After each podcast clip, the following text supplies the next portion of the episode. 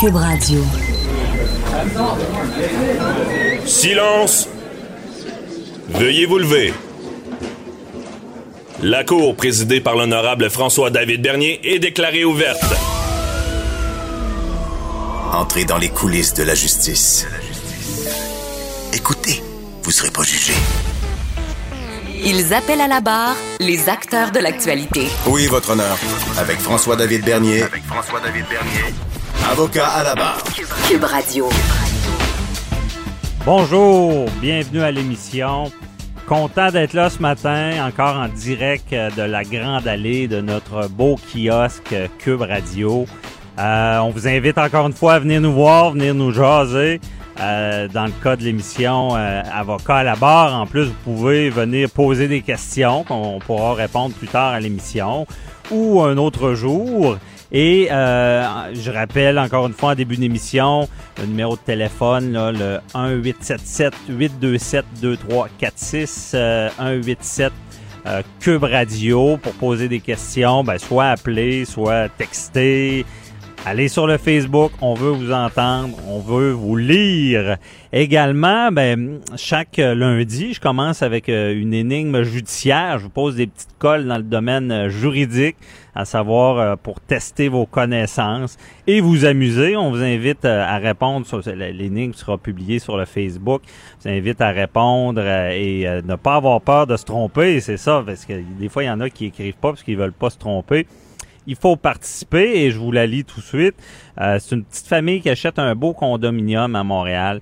Ils sont heureux du prix qu'ils ont payé puisqu'ils l'ont acheté d'une personne qui avait des difficultés financières et qui devait faire une vente rapide. Bon. Stupéfait, ils reçoivent par la suite une lettre du syndicat de copropriété leur sommant de payer les frais communs de condo impayés de 20 000 dollars de l'ancien propriétaire. Bon, une belle surprise en partant, c'est pas agréable. Et on vous demande, est-ce qu'ils doivent payer ces frais-là? Euh, vous, savez, le syndicat des copropriétaires, c'est eux qui gèrent l'immeuble, qui vont euh, réclamer les taxes. Donc, on vous invite à répondre sur le Facebook. Euh, aujourd'hui à l'émission, une émission assez chargée.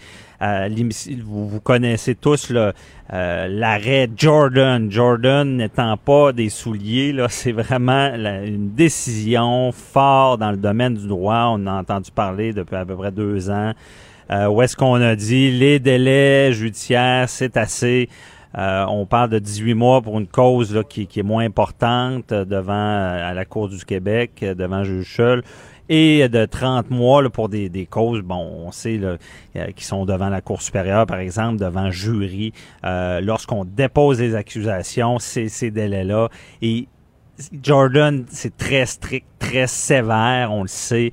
On est allé jusqu'à libérer en quelque sorte euh, un prévenu qui avait été accusé d'avoir tué sa, sa conjointe, qui avait déjà eu des accusations avant ça, il l'aurait battu. Et ça nous marque quand on, entend ça. On est quand même rassuré parce que, heureusement, cette personne-là qu'on a relâchée en, quelque sorte, on l'a renvoyée dans son pays. Euh, elle n'est pas dans la circulation ici, elle peut pas recommencer ici, mais ça pose beaucoup de questions. Et au départ, c'est allé dans en appel, euh, cours d'appel, Cour suprême. Et là, la Cour suprême a dit vous devez régler ce dossier-là. Parce qu'au début, la Cour d'appel disait, ben, c'est hypothétique. Il est retourné dans son pays. On n'a pas besoin de déterminer si euh, c'était correct d'enlever de, les accusations et si le, le, le, fait que le délai soit passé, malgré la gravité du crime, pire crime dans le code criminel, ben, euh, la, la Cour d'appel disait c'est hypothétique, on n'a pas besoin de juger ça.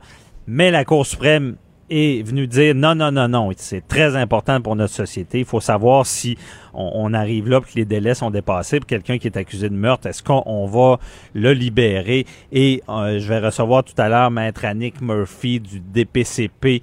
Euh, c'est la directrice qui va nous expliquer où est-ce qu'on en est rendu avec cet arrêt Jordan-là qui, a vraiment donné un, coup de fouet au système euh, judiciaire. Et dans l'actualité, il y a des nouvelles ben, il y a une nouvelle qui me marque. Là. Hier, euh, on, voit un blondinet de 4 ans qui se noie dans sa piscine. Euh, à chaque fois que je lis ce genre de nouvelles-là, ça, ça me marque. C'est Euh, on, serait rendu à 29 noyades depuis le début de l'été. Euh, et ça, c'est sournois. Là, là j'ai un extrait de l'article. C'est vraiment un autre voisin a raconté au journal avoir vu les ambulanciers effectuer des manœuvres de réanimation euh, au petit blondinet. Quatre ans, euh, il s'est noyé. D'ailleurs, euh, on se demande comment ça, ça arrive vite comme ça. Euh, moi, personnellement, hier, dimanche, j'étais euh, sur le bord de la piscine avec, j'ai deux enfants, dont une petite fille de 4 ans. Et euh, il y a quelqu'un qui surveillait, je surveillais aussi, mais il faut tellement être vigilant. Puis ça m'est arrivé, j'ai vu qu'elle avait un petit peu plus de difficultés et j'ai couru, puis je suis allé, je suis intervenu rapidement, mais je me suis dit, coudon, ouais, c'est tellement, ça peut tellement arriver vite. Euh, et là, je me suis dit, faut en parler à l'émission, faut faire euh, des chroniques sur la prévention, qu'est-ce qui peut arriver. Et je vois le soir, ben j'avais pas vu dans le journal encore, cette nouvelle-là du petit blondinet de 4 ans qui se noie. Euh, D'ailleurs, demain, on aura un invité, Richard Bernier, de, la compagnie Service Sauveteur et Québec Natation, qui va nous expliquer. Moi, je veux savoir comment ça, avec un enfant, c'est si rapide. Euh, c'est, je veux dire, ça arrive trop vite.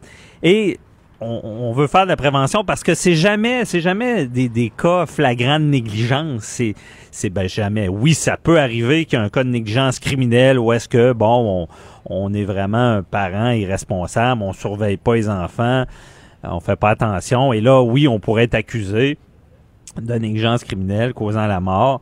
Mais euh, souvent, c'est beaucoup plus sournois.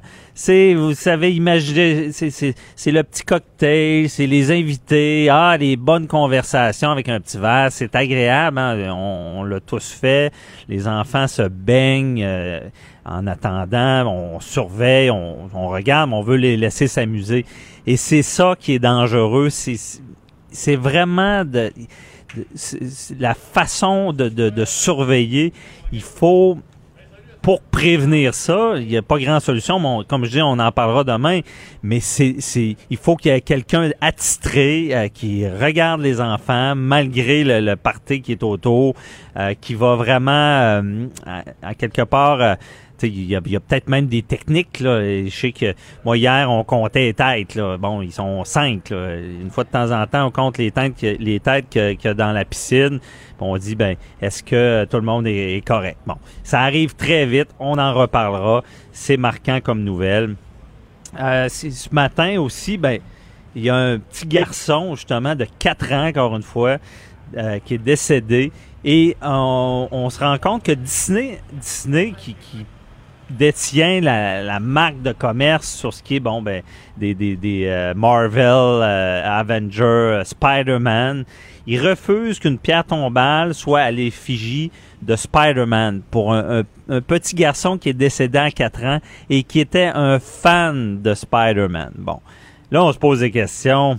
Mais il me semble que c'est pas correct. Je veux dire, à quelque part, ben, ce jeune-là, c'était c'était un peu sa vie à 4 ans, ce- Spider-Man, et on veut euh, marquer ça sur sa pierre tombale.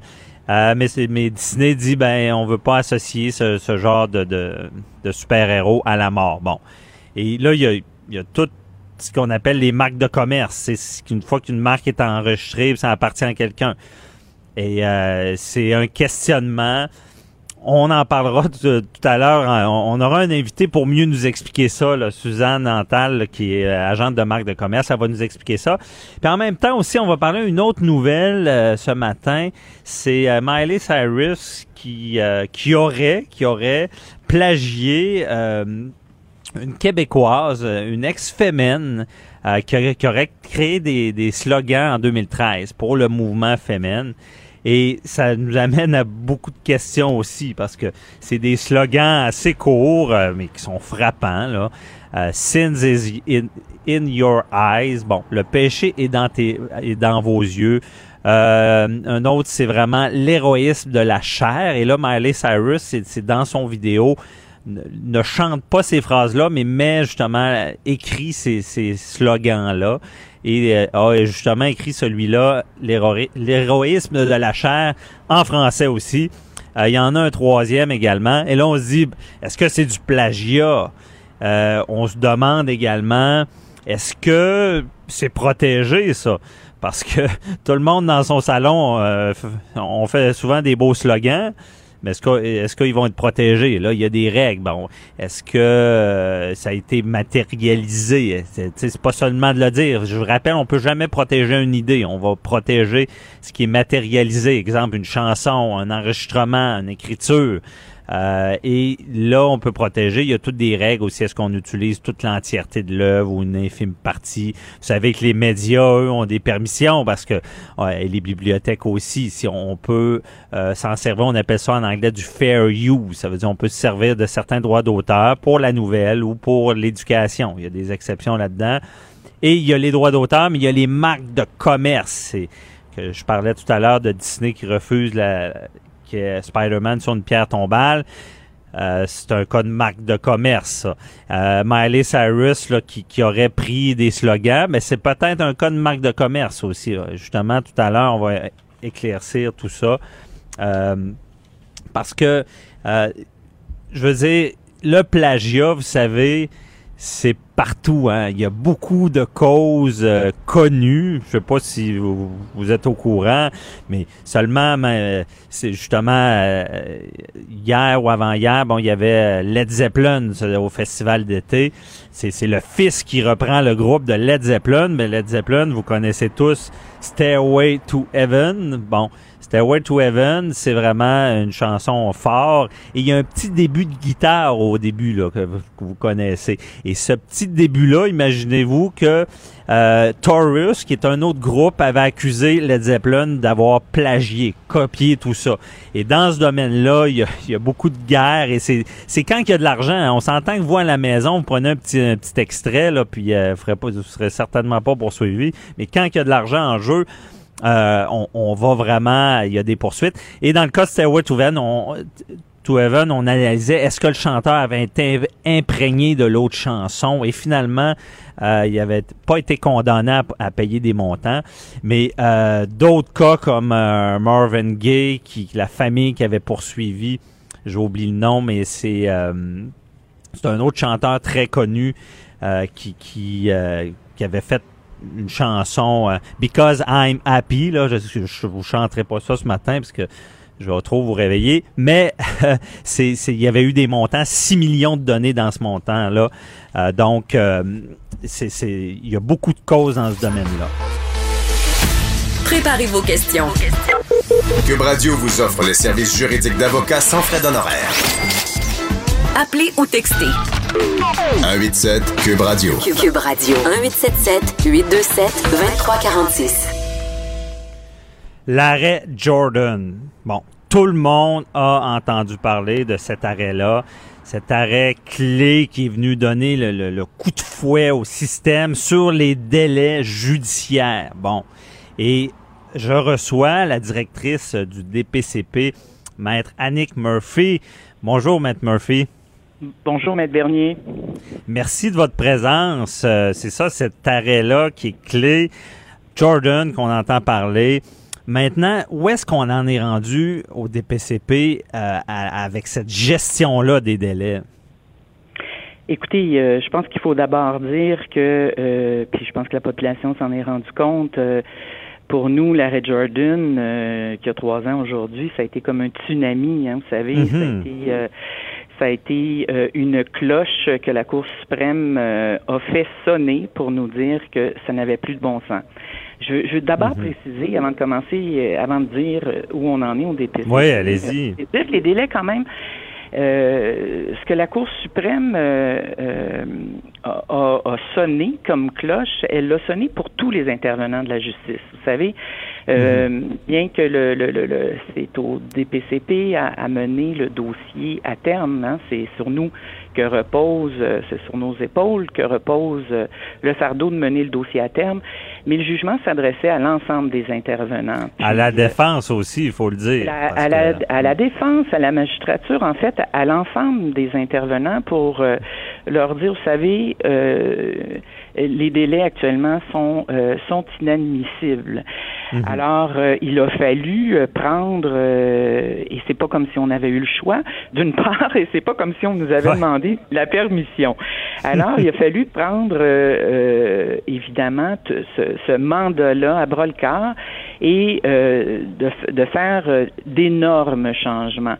Bien entendu, en fait, la Cour suprême, en, en, plus de toute la question de, des délais, la Cour suprême nous, nous invite à changer nos manières de faire, changer notre attitude face à, notre gestion euh, des mhm. dossiers.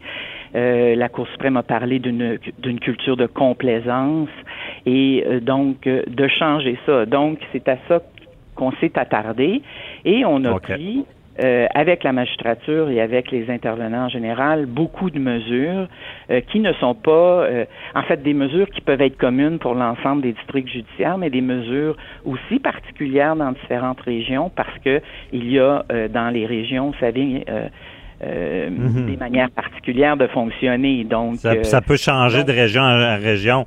Mais Matt Murphy, ça tombe, là, Jordan. Vous, en tant que directrice, on commence où? Est-ce qu'il y a une place où est-ce qu'on dit, OK, là, il faut ajuster tel élément à telle place? Là? Ben, écoutez, pour nous, euh, c'est bien entendu qu'on s'est posé la question euh, qu'est-ce qui faisait en sorte euh, que les dossiers prenaient évidemment le temps qu'ils qu'ils prenaient pour se terminer. On a, mhm. on a évidemment, on s'est vite rendu compte que il y avait un nombre impressionnant de remises dans les dossiers pour toutes sortes de raisons et souvent sans véritable motif ou sans euh, sans, il y avait en fait pas d'action utile. Moins de nécessité, Lors des remises. Donc, on s'est dit euh, que euh, il fallait changer ça. Euh, une, on s'est vite rendu compte, évidemment, le délai commence à courir à partir du moment où on a porté les accusations. Donc, pour nous, le directeur des poursuites criminelles et pénales, est important euh, de déposer des accusations lorsque nos dossiers sont complets pour éviter que le dossier soit remis parce que on attend un document où ah, euh, on n'est pas certain de telle ou telle chose. Donc, pour nous, il était essentiel de se dire que les dossiers devaient être complets. Donc, avec Mais Maître Murphy, j'en profite pour euh, parce qu'on voit plus ça dans le média. Souvent, les gens se disent je prends l'exemple ben de, la, petite fille de Granby où est-ce que les gens disaient ah comment ça on n'a pas accusé la belle-mère d'un meurtre deuxième degré avant? C'est un peu ça vous vouliez vraiment parfaire le dossier avant d'accuser oui, disons que dans ce dossier-là, je ne veux pas vous dire que vous avez choisi un mauvais exemple, mais euh, non, mais c'est que c'est un exemple. Bon, je veux dire, on, travaille comme ça, évidemment. On n'avait pas, pour porter certaines accusations, on a évidemment besoin d'avoir la preuve qui supporte cette accusation. Dans le dossier de Granby, nous n'avions mhm. pas, on, nous étions en attente du document pour porter certaines accusations. Mais de façon générale, vous avez raison, de façon générale, euh, il faut que notre dossier contienne l'ensemble de la preuve pour que les accusations puissent être portées parce qu'il il faut éviter de, de, faire une remise parce qu'on n'a pas telle, telle ou telle euh, preuve dans notre dossier.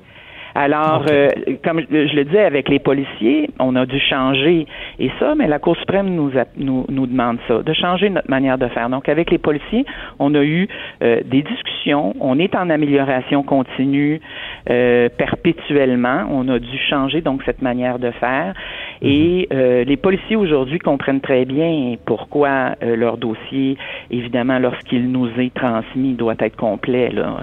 Ouais, je comprends.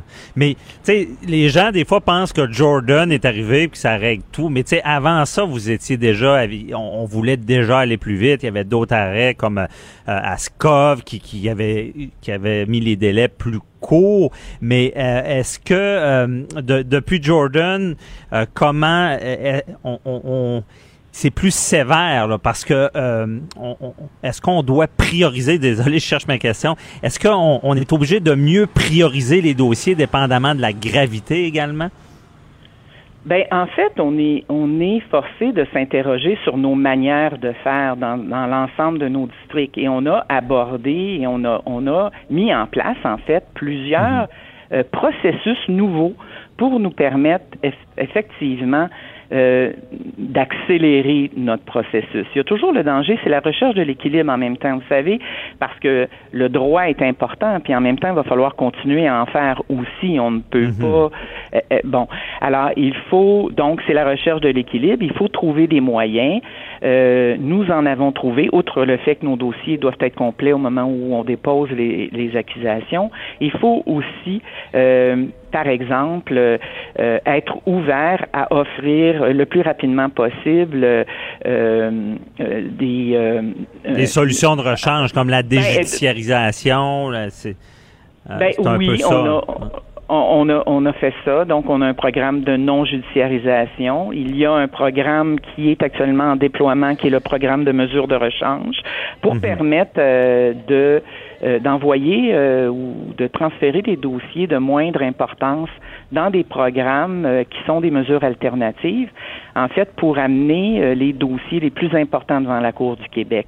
C'est un de nos objectifs, parce que vous savez, on on, on dépose devant la Cour, euh, bon an, mal an, 100 000 dossiers, ce qui est énorme. C'est énorme. Alors, euh, oui, c'est énorme. Alors, euh, l'objectif sera d'apporter euh, devant la Cour les dossiers qui sont, en fait, comme on dit, qui méritent euh, d'être présentés devant un, devant un juge de la Cour du Québec.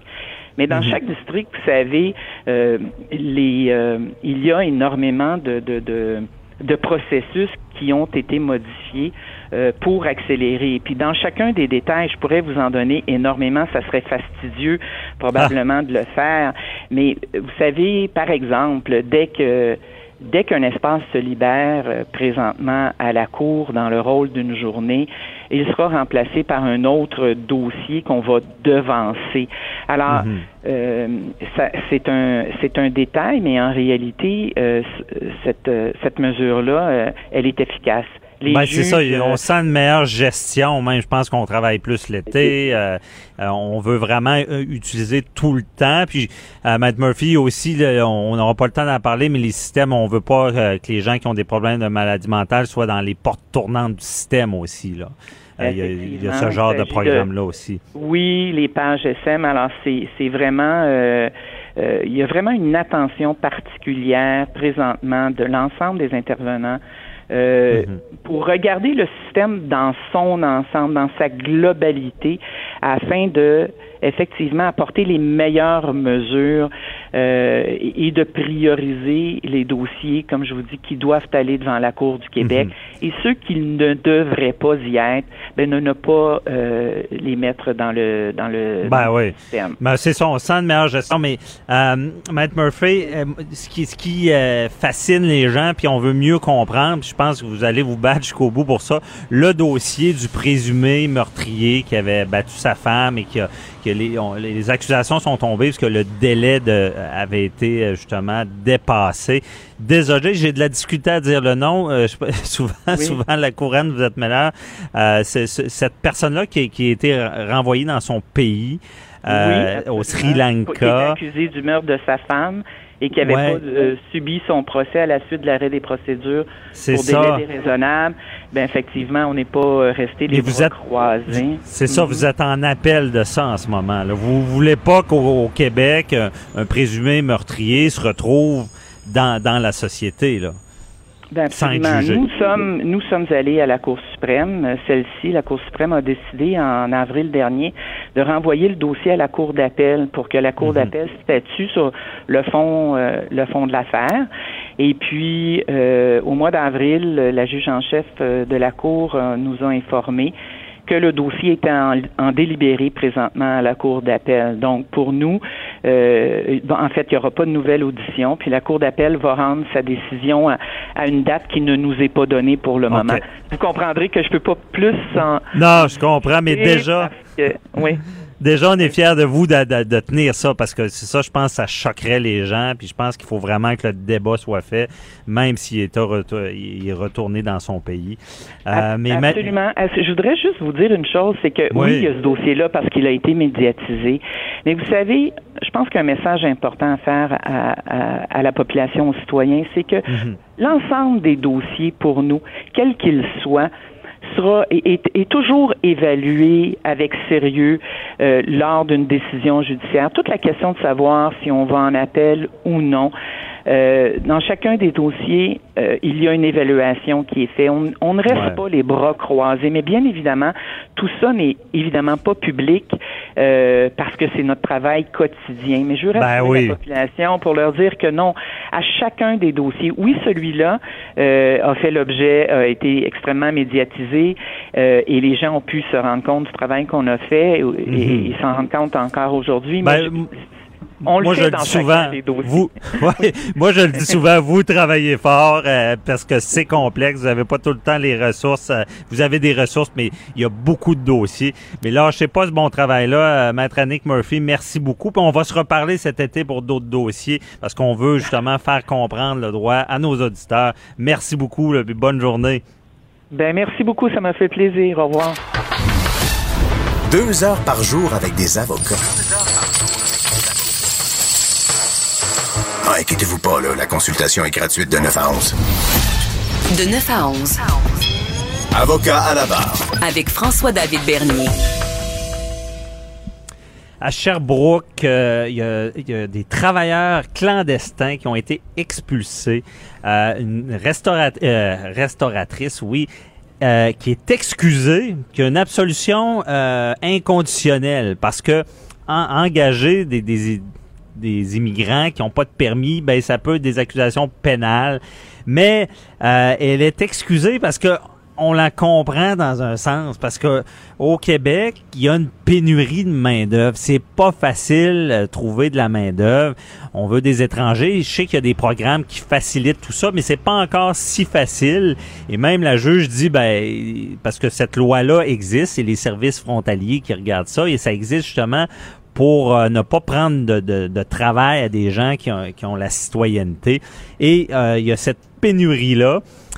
C'est le festival aussi, je fais un lien, mais je reçois Jean-Michel Tiner, euh, le grand chef de la mangue verte, qui, connaît bien tout ce qui est traiteur, restauration, et qui, en passant aussi, euh, quand vous allez au festival d'été dans la tente corporative et vous mangez bien, ben c'est euh, pas mal grâce à lui et son équipe. Bonjour Jean-Michel. Bonjour, comment ça va? Ça va très bien, merci euh, d'être là. Euh, on, on part avec cette nouvelle-là parce que on va parler de la pénurie de main d'œuvre. Euh, c'est, quelque chose qui, qui frappe tous les restaurateurs, je crois. Eh, mais avant ça, on veut, on va en savoir plus euh, sur le festival. Comment ça se passe là avec, Et- euh, dans la tente? Écoutez, pour la quatrième journée, on a 11 jours à faire. La quatrième journée, c'est fantastique. On n'a Ouais. rien à dire. Tout se passe très bien. Actuellement, on a une équipe euh, à la production qui, euh, qui fait une job phénoménale et une, une équipe sur place, euh, directement sur le site, euh, des plaines d'Abraham, qui, qui aussi fait une job phénoménale. OK. Parce que vous, votre mandat, c'est la troisième année. Là. Euh, donc, pour, pour ceux qui... Ben, on connaît tous le festival. Il y a la belle tente qu'on aime aller. On veut, on veut y aller. Il y a des tables corporatives. On peut regarder, écouter le spectacle et bien manger. Mais c'est un défi quand même. Il y a beaucoup de monde. Il faut vraiment... euh, les, les gens sont quand même exigeants. là. Oui, ben c'est sûr que c'est un défi de, c'est quand même un défi. euh, on est, on est un peu à la brousse, on va dire. Mhm. Monter une cuisine euh, à l'extérieur comme ça, puis faire à manger pour 950 personnes tous les soirs euh, en formule buffet, euh, Mhm. c'est c'est sûr qu'il faut du haut de gamme là-dedans. Là. OK, c'est vraiment, c'est ça. On, veut, les gens s'attendent à bien manger, que ça soit chaud tout le temps, qu'il y ait en masse de bouffe, comme on dit, Et en masse de protéines, en masse de bouffe, en masse de salade, exactement. parce que c'est le secret bien manger, euh, du bon vin, ils peuvent boire du vin également. Et toi, comment ça se passe euh, justement avec tes employés, la main d'œuvre Est-ce que ça a été un défi là? Ben écoutez, c'est tous les jours un défi parce que un employé, faut euh, faut lui trouver un intéressement à faire le travail qu'il doit faire. Mhm. Euh, c'est bien beau d'engager des employés, mais après il faut qu'ils aiment ce qu'ils font. Ouais. Mais à tous les jours, j'ai des employés qui ne rentrent pas. Ah ouais? Oui. J'ai des employés qui ne rentrent pas parce que euh, bon ben ils se rendaient peut-être pas compte que physiquement c'était peut-être un peu plus intense que ce qu'ils pensaient. Ah ouais. Il, il évaluait mal le travail. là. Exactement. Fait que là, qu'est-ce qu'on fait? Ben, on trouve des excuses, puis on décide de ne pas rentrer le lendemain. Fait que nous, en tant que- qu'employeur, ben, il faut trouver un plan B. Le plan B, c'est, euh, OK, ben, on fait des appels, on passe des coups de téléphone, on passe par des agences de placement, on passe par euh, beaucoup de monde, en fait. C'est du bouche à oreille. Puis on arrive finalement par trouver des gens qui ont peut-être pas les compétences requises pour faire ce travail-là, mais euh, c'est euh, deux jambes, deux mains, fait qu'ils sont là pour aider. Il faut vraiment les superviser encore plus. Donc, pour vous, en tant que, que patron, le travail vient d'augmenter. là. Exactement. vous- la, la qualité qui sort est la même, mais vous devez travailler plus. là. Je travaille plus parce qu'il faut que j'explique les choses. Il Mhm. faut avoir un bon leadership de ce côté-là. Mhm. Et euh, il faut il faut les, les encadrer. Ils ont besoin d'un encadrement assez euh, assez important là. OK. Mais Jean-Michel, est-ce qu'il y a des trucs pour garder ses employés, les rendre heureux? Énormément. OK. En fait, c'est sûr que avant d'avoir un employé, il faut déjà établir sa description de poste. Mhm. Euh, on n'engage pas un employé pour après faire sa description de poste. C'est l'inverse. En fait, il faut faire sa description de poste, puis il faut rechercher l'employé qu'il faut Ouais. pour cette description-là. Pourquoi c'est important? Parce que présentement, euh, on a énormément de jeunes qui sortent des écoles ou qui qui qui ont pas beaucoup d'expérience, mais euh, qui ont déjà choisi de ne pas travailler les fins de semaine, de ne pas travailler de soir, de ne pas, voyez-vous, La nouvelle génération. la nouvelle génération est beaucoup plus demandante de ce côté-là. Ah, OK. Donc, il faut s'adapter. Il faut s'adapter. Mais ça exactement. prend du monde le soir, les week-ends. Est-ce qu'on on recherche des profils particuliers pour ça? ou? On recherche des profils particuliers, mais il faut les former adéquatement aussi. Mhm. Mais justement, c'est ça, la nouvelle génération, qui, qui, qui- les vacances sont très importantes, les privilèges et tout. Euh, Est-ce que justement on peut compenser en donnant d'autres privilèges ou? C'est sûr que il faut qu'ils aient un intéressement à l'entreprise dans laquelle ils travaillent. Mhm. Il faut déjà en partant, il faut qu'ils aiment ce qu'ils font. Ouais. La deuxième chose, c'est que il faut aussi qu'ils soient concernés par ce qu'ils font. Ok. Donc, faut leur poser des questions, faut savoir qu'est-ce qu'ils en pensent. C'est pas juste euh, un employé pour faire un travail manuel, c'est un employé qui est là aussi pour donner son avis. C'est super important qu'on sache qu'est-ce qu'il pense de ce qu'il fait. Ah ouais. Donc, parce que tu sais, on sait en restauration, ça joue dur. Tu sais, c'est quand même, ça, ça, ça, il faut que ça aille vite, il faut être efficace et tout. Donc, est-ce que le patron de l'époque est toujours d'actualité, le, le boss de Bécosse qui dit tu fais ça, est-ce que ça marche encore? Ça, moi, celui qui fait ça à l'heure actuelle, il va perdre ses employés. Ah ouais, ok. Ça marche plus. Ça marche plus comme ça. Maintenant, c'est sûr que il y a beaucoup trop de restauration à Québec pour le nombre d'habitants. Ah ouais. Moi, je pense que le problème, c'est pas la pénurie de main-d'œuvre, c'est qu'il y a trop de restaura- restaurants pour la quantité de main-d'œuvre formée. OK. C'est vraiment euh, une survie là, de, de- d'aller chercher les employés parce qu'il y en a beaucoup. Là. Ils, vont, ils vont être sollicités de partout. Là. Exactement. OK, je comprends bien. Mais que- euh, on, on donne des trucs. Quel autre truc aussi on peut avoir pour garder son employé? Oh, écoutez, euh, c'est très important de souligner des fêtes d'anniversaire, Mhm. hein. Euh, puis de le faire avec toute l'équipe. Mais- Il faut regrouper une équipe. Faut, faut, faut que ces équipes-là, le plus souvent possible, fassent des activités de groupe pour qu'ils apprennent à se connaître. faut qu'ils se sentent impliqués dans l'entreprise. Exactement, Ouais. parce qu'un employé qui arrive, mais qu'on ne connaît pas euh, d'où il vient, puis qu'est-ce qu'il fait, puis qu'est-ce qu'il faisait, bon, cet employé, c'est sûr qu'il restera pas longtemps. OK. Puis ça, ça doit dépendre aussi du, du traiteur, du restaurateur, parce que, bon, je vais vous vanter un peu la mangue verte. Vous, verte, vous, vous êtes euh, dans l'événementiel, je comprends bien. Donc, c'est, on, on prend le cas du festival d'été. Il doit avoir un certain avantage de travailler et d'entendre le spectacle. Vous devez vous servir un peu de ça. C'est sûr que c'est un avantage, puis c'est un, c'est, c'est, c'est fantastique de travailler dans un tel euh, milieu. Mhm. Le, le défi, euh, le défi, C'est qui travaille. c'est qui travaille. exact, parce que c'est sûr que euh, on, on, on a un mandat à faire. Il faut qu'on le fasse de A à Z. Il faut qu'on le fasse bien. Ben, c'est important, j'imagine, qu'ils comprennent que c'est pas de, sont pas là pour regarder le spectacle, mais c'est, seulement un plus, sont là pour travailler. Là. On, est là pour travailler, mais on a quand même une très très bonne ambiance. Mhm. Une ambiance euh, qui est pas stressante du tout en fait. Ouais, bon, mais déjà là, je pense, euh, ça prend ça. Et Jean-Michel, euh, on parlait tout à l'heure nouvelle le restaurateur qui prend des, des immigrants, tout ça. Est-ce que toi, tu y penses à, euh, pas illégalement, je mets, je, je mets ça clair, tu ne penserais pas à ça, mais est-ce que en tant qu'employeur dans la restauration, on pense à aller chercher des étrangers pour venir ici, vu le manque de, de main d'œuvre? Je pense que euh, Immigration Canada a beaucoup de travail à faire au niveau de ce côté-là. Parce qu'il n'y a pas longtemps, j'avais entendu dire qu'ils fermaient les portes euh, aux immigrants. OK. Mais il y a des immigrants qui ont des formations adéquates pour ce, métier-là. Mhm. Ceux-là, il faut les faire entrer. Ouais. Oui, on a besoin de ce, ce- ce genre de personnes-là. Mais on a du monde ici à Québec qui cherche la job. Il faut juste trouver la bonne personne pour le bon poste, selon moi. OK, mais est-ce que la nouvelle génération ne veut plus parce que faire certaines tâches? Parce que euh, est-ce que pour toi c'est plus dur trouver quelqu'un à la plonge ou au service? Au service des fois c'est un peu plus euh, bon, il y a, il y a du pourboire un peu plus respecté. Est-ce que est-ce qu'il y a des postes qui sont plus durs à combler pour des Québécois? Alors, C'est sûr qu'au niveau du service, présentement, c'est plus difficile pour moi d'en avoir. OK. T'as de la plonge? Que de la plonge, exactement. De ce Ah. côté-là, j'ai aucun problème. euh, Ben, j'ai une pas. équipe qui est complète. euh, Ah ouais. Oui. Pourquoi? Souvent on dit ah la, la nouvelle génération, les jeunes Québécois veulent plus faire ce genre de tâches-là un peu plus ingrates.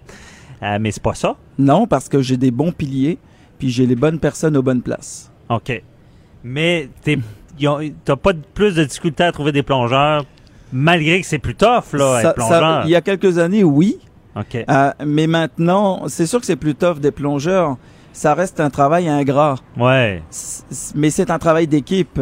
Mhm. Si les cuisiniers arrivent avec des, des, des, des casseroles euh, complètement sales, le plomb est brûlé, bien sûr, le plongeur, lui, sa tâche sera plus difficile et plus longue au Mhm. nettoyage. Mais si le respect, il part de l'équipe au complet vers le plongeur, écoutez, Ouais. de ce côté-là, il n'y en a pas de problème, il va, il va rester le plongeur. C'est ça, l'équipe, c'est toujours la solution. Puis Mais moi, pour- le plongeur est aussi important que le cuisinier. Ouais. Il, il fait, il fait une partie intégrante d'une équipe de cuisine. OK. Mais tu réussis à, à créer cet esprit d'équipe-là. là. Exactement. Mais ça doit pas être facile, ça. Ça l'était pas, maintenant ça l'est. Bon, on sent de l'amélioration là-dessus. Ouais, mais pourquoi? Je suis curieux, là. C'est à cause des activités que vous faites ensemble? non, écoutez, je pense qu'on apprend de nos erreurs en tant que restaurateur. Euh, on recommet jamais les erreurs deux fois. Ouais. Euh, mon erreur a été euh, il y a quelques années d'engager les mauvaises personnes. OK. je. Pourquoi? Parce que euh, on est pris à la gorge, puis là on a besoin de jambes, de, de, de, de bras. Mais c'est plus difficile d'avoir des bras non compétents parce Mhm. que ça va prendre du temps à former, ça va prendre de l'énergie, puis ça va nous coûter beaucoup plus d'argent qu'on le pense. OK. Bon, on comprend bien ça. Travailler plus en, en aval, d'avance pour être équipé. Bon, on sent l'expérience. Euh, mais Jean-Michel aussi, euh, t'es le chef. Exactement. Bon, comment tu fais pour choisir la bonne bouffe? Oh, écoutez, je suis un créatif, euh, Ouais. donc euh, c'est plus facile artiste. pour moi de, de créer dans ce temps-là, puis de de- d'essayer de, de voir avec mes, euh, mes fournisseurs qu'est-ce qu'ils sont capables de faire de ce côté-là, parce que le prix, le prix a un rôle important à jouer là-dedans aussi. OK, c'est pas seulement tes inspirations d'artistes culinaires, c'est aussi de trouver l'équilibre, c'est bon.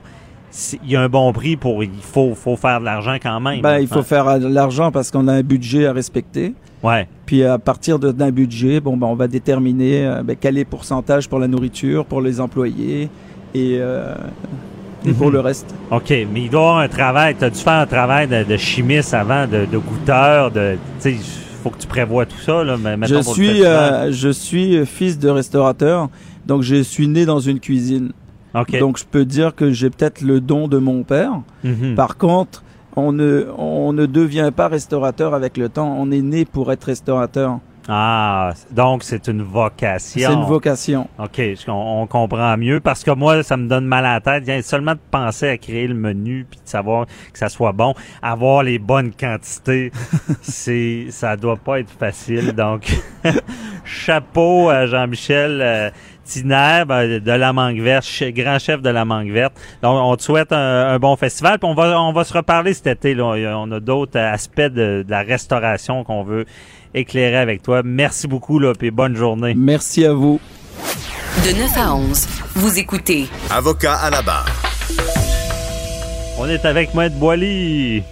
Bonjour, Maître Boily. Bonjour, Maître Bernier. Bon matin. Il fait beau encore sur Grande Allée. C'est Oui, il fait beau. On, c'est- c'est- on a vraiment, euh, une- on a eu une belle semaine la semaine dernière, le début du festival, et ça continue. Je pense que ça va continuer comme ça. Et ça nous met dans, dans l'ambiance de parler des sujets euh, un peu plus euh, croustillants. euh, euh, Maître Boily. Ouais, Euh, ben- vous suivez, est-ce que vous êtes un fan de Miley Cyrus? ou- Pas nécessairement. Je peux pas dire que je la connais personnellement, mais je pense qu'elle va avoir des petits problèmes. Là, Euh, on a vu dans les médias euh, dernièrement. C'est pas la première fois, semble-t-il, qu'elle elle a une petite tendance, la petite madame. Là.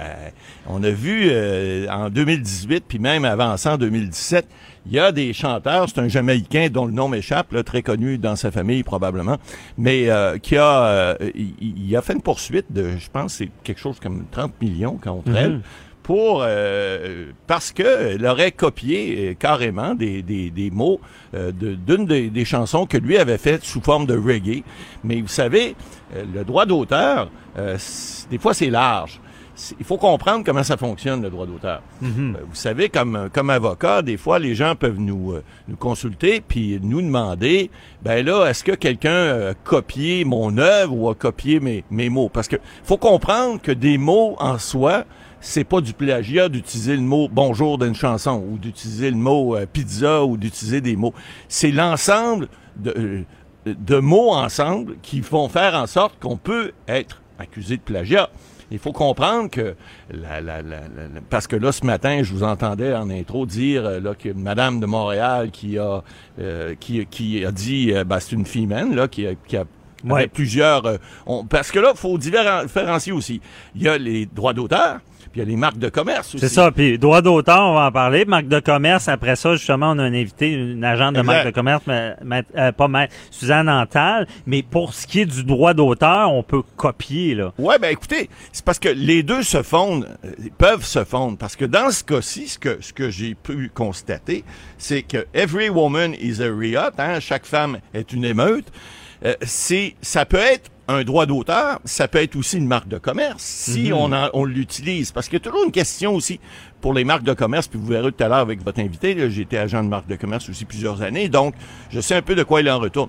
Il y a une question d'utilisation également. Mais si la marque de commerce est enregistrée, parce qu'on va parler aussi d'un autre cas tout à l'heure, il y a un monsieur qui avait un chandail, c'était Mom, I'm fine, puis il se promenait à travers le monde pour lui envoyer la, la, la, la copie de sa, à sa mère son chandail pour dire Hey maman, ça va bien, ça va bien. Ah. Mais il en a fait une marque de commerce, ce monsieur-là, et il a, il a, il a poursuivi Reitman Canada parce que Reitman, l'entreprise de, de- familiale qui vend du linge, avait fait un chandail Mom, I'm fine. Puis là, lui, il avait enregistré son, son, son droit d'auteur et sa marque de commerce, entre guillemets, partout sauf au Canada. Ben, partout. Il l'avait fait en Europe, il l'avait fait aussi, semble-t-il, aux États-Unis, mais il l'avait pas fait au Canada. Et Reitman avait été plus... Alors, le monsieur, je sais qu'il est allé camper, euh, c'est un Montréalais, est allé camper euh, sur, le, sur la devanture de, de Reitman à Montréal, jusqu'à ce qu'il y ait un règlement. Il semble-t-il, ben là, évidemment, on n'a pas les, les données du règlement, mais il y a eu un règlement. Pourquoi? Parce que c'est lui qui avait l'antériorité. Alors. Lorsque vous avez une idée, lorsque vous faites une chanson, lorsque vous faites quelque chose d'original, on s'entend que le roi de la patate, il y en a partout. Là. Il y en a dans à peu près toutes les municipalités du Québec ou presque. Et ça, vous ne pourrez pas avoir un droit d'auteur là-dessus. Puis Mais il y a l'histoire du domaine public. Oui. C'est dans le domaine public. Exact. Bon. Quand c'est dans le domaine public, ben là, vous pouvez pas. euh, euh, on voit ici plusieurs pancartes, des tours, euh, des, des, des, des- tout ce qui est de public, c'est. Il y a pas de droit d'auteur là-dessus. Parce que quelqu'un qui a une bonne idée, là. Oui. Il y a une bonne idée. C'est rare, mais ça arrive. ça arrive. Puis il fait rien avec. Mais il a eu la bonne idée. Puis là, Ouais. il veut poursuivre après ça. Puis parce que telle autre personne a eu la même idée. Est-ce que ça marche? Ben, ça? il est dans son salon puis il a une bonne idée. Mais le problème, c'est toujours la preuve. Hein? On est des avocats. Ouais. Il faut faire la preuve des choses. Alors, oui, avoir une idée puis dire, ouais, c'est moi le premier, j'ai eu l'idée. Mais il faut le démontrer. Et ça, c'est plus difficile. Alors, c'est pour ça qu'il y a des lois sur les droits Mais d'auteur. l'idée, il faut qu'elle soit sur un support, Ben mettons, oui, une œuvre. ben, ben, une œuvre. Alors, on parle d'une chanson. Si, euh, je sais pas si elle a été enregistrée ou pas, si euh, elle a été envoyée à quelqu'un. Je pense que c'est vous qui donniez dans une autre vie un exemple à, à un invité en disant, ben, écoutez, si vous avez une chanson, envoyez-la à quelqu'un au moins. Et Ouais. puis, vous allez au moins avoir une preuve qu'elle a été faite à cette date-là. Mais C'est ça. Ben, comme vous avez dit, c'est l'antériorité. Ouais.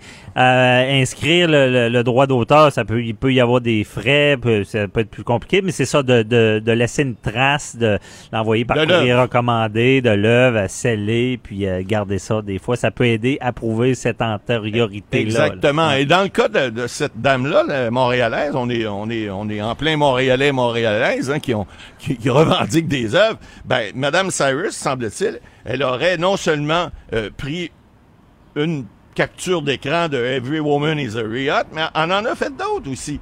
Semble-t-il qu'elle a fait aussi euh, Sin is in your eyes, le péché dans nos yeux, n'est-ce pas? Et ça, elle, a mis aussi un- une capture d'écran en français de l'héroïsme de la chair. Alors, ça, copier plus que ça, là, c'est dur, c'est dur à battre. Alors, la preuve de plagiat dans ce cas-là, là, je pense que la- notre petite Montréalaise d'adoption, je pense qu'elle est euh, originaire de Russie, mais peu importe, elle aura pas trop trop de difficultés à faire valoir ses droits. Alors, je sais qu'elle était très très flattée de voir que quelqu'un s'était intéressé à elle, mais maintenant, je pense que quelqu'un va s'intéresser à elle aussi pour aller chercher quelques pièces avec ça. OK, parce que- donc, elle aurait des chances. ben oui, ça me semble évident parce que là, c'est flagrant. On va chercher non seulement des mots, mais on va chercher exactement, la- puis en français, s'il vous plaît, hein, il y, en y en a qui seraient contents ici, Ouais. et puis et on l'écrit et on le met textuellement dans le vidéo. Alors là, plus plagiat que ça, tu meurs. Alors, c'est certain que si cette dame-là veut poursuivre,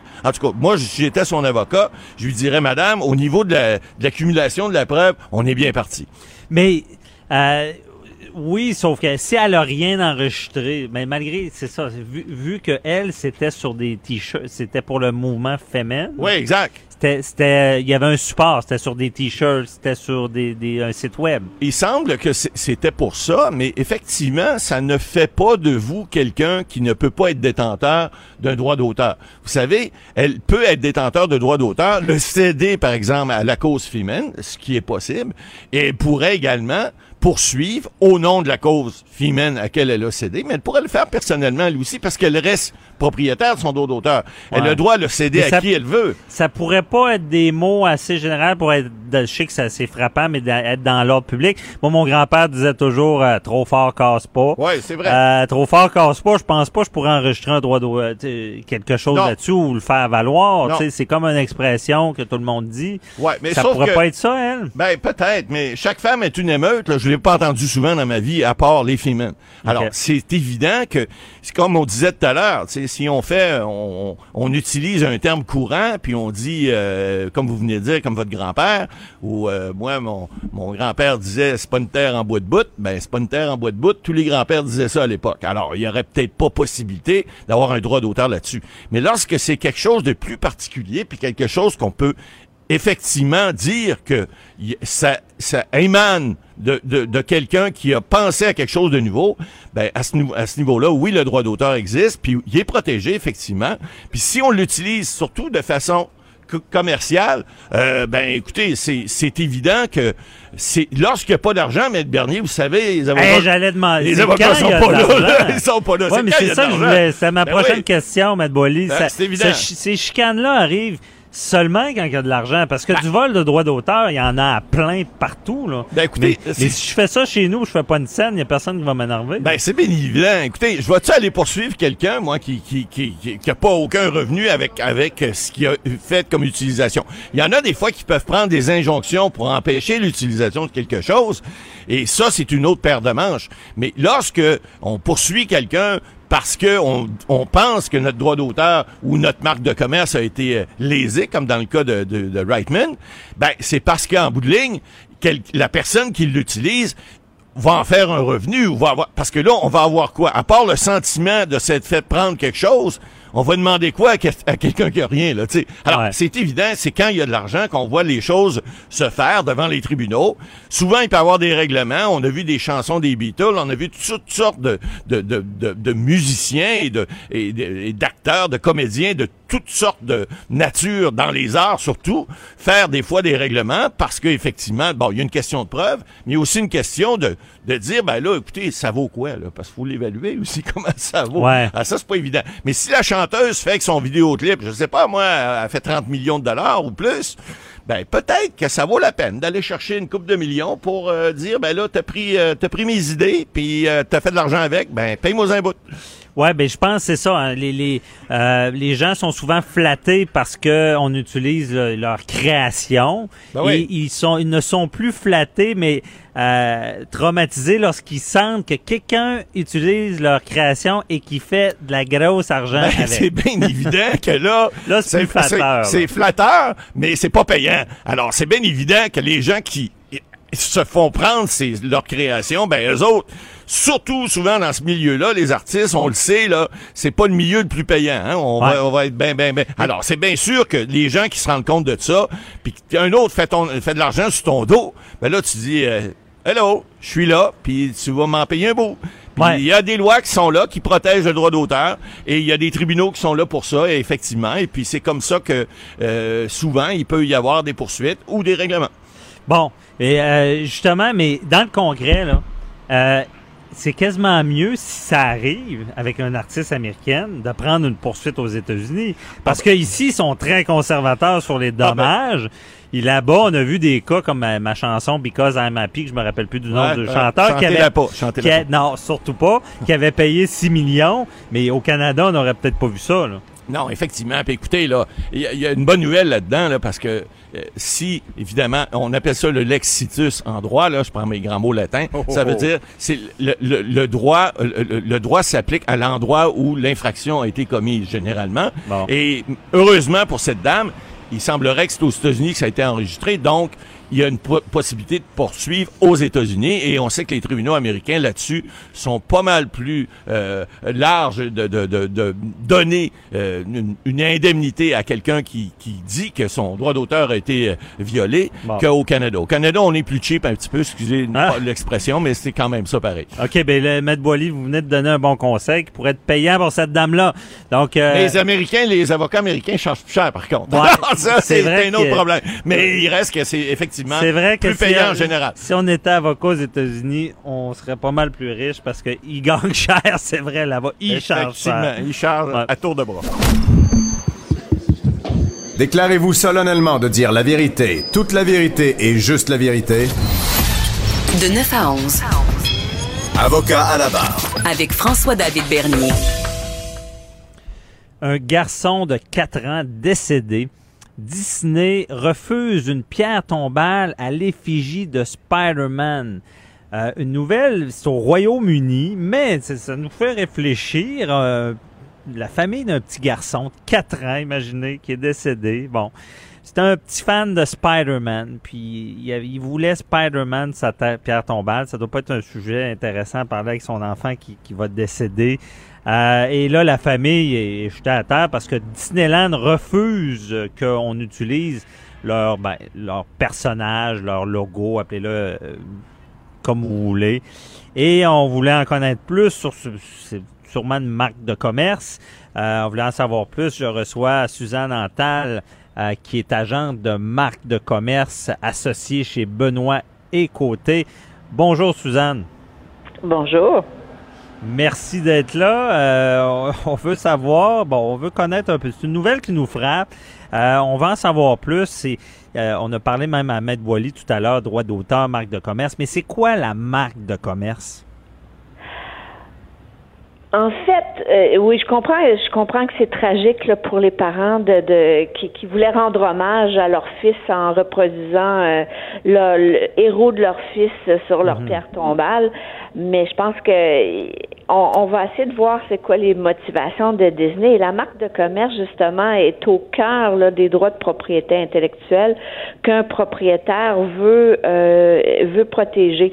Donc dans les, les, les types de propriété intellectuelle, il y en, il y en a plusieurs qu'on connaît tous, dont les brevets pour qui, qui euh, couvrent les inventions, les marques de commerce euh, qui, qui sont des signes qui nous permettent de reconnaître euh, une marque de commerce d'une autre. Alors quand on va au magasin, par exemple, on choisit certains vêtements par leur marque de commerce parce qu'on sait quel genre de vêtements, comment ça va nous faire.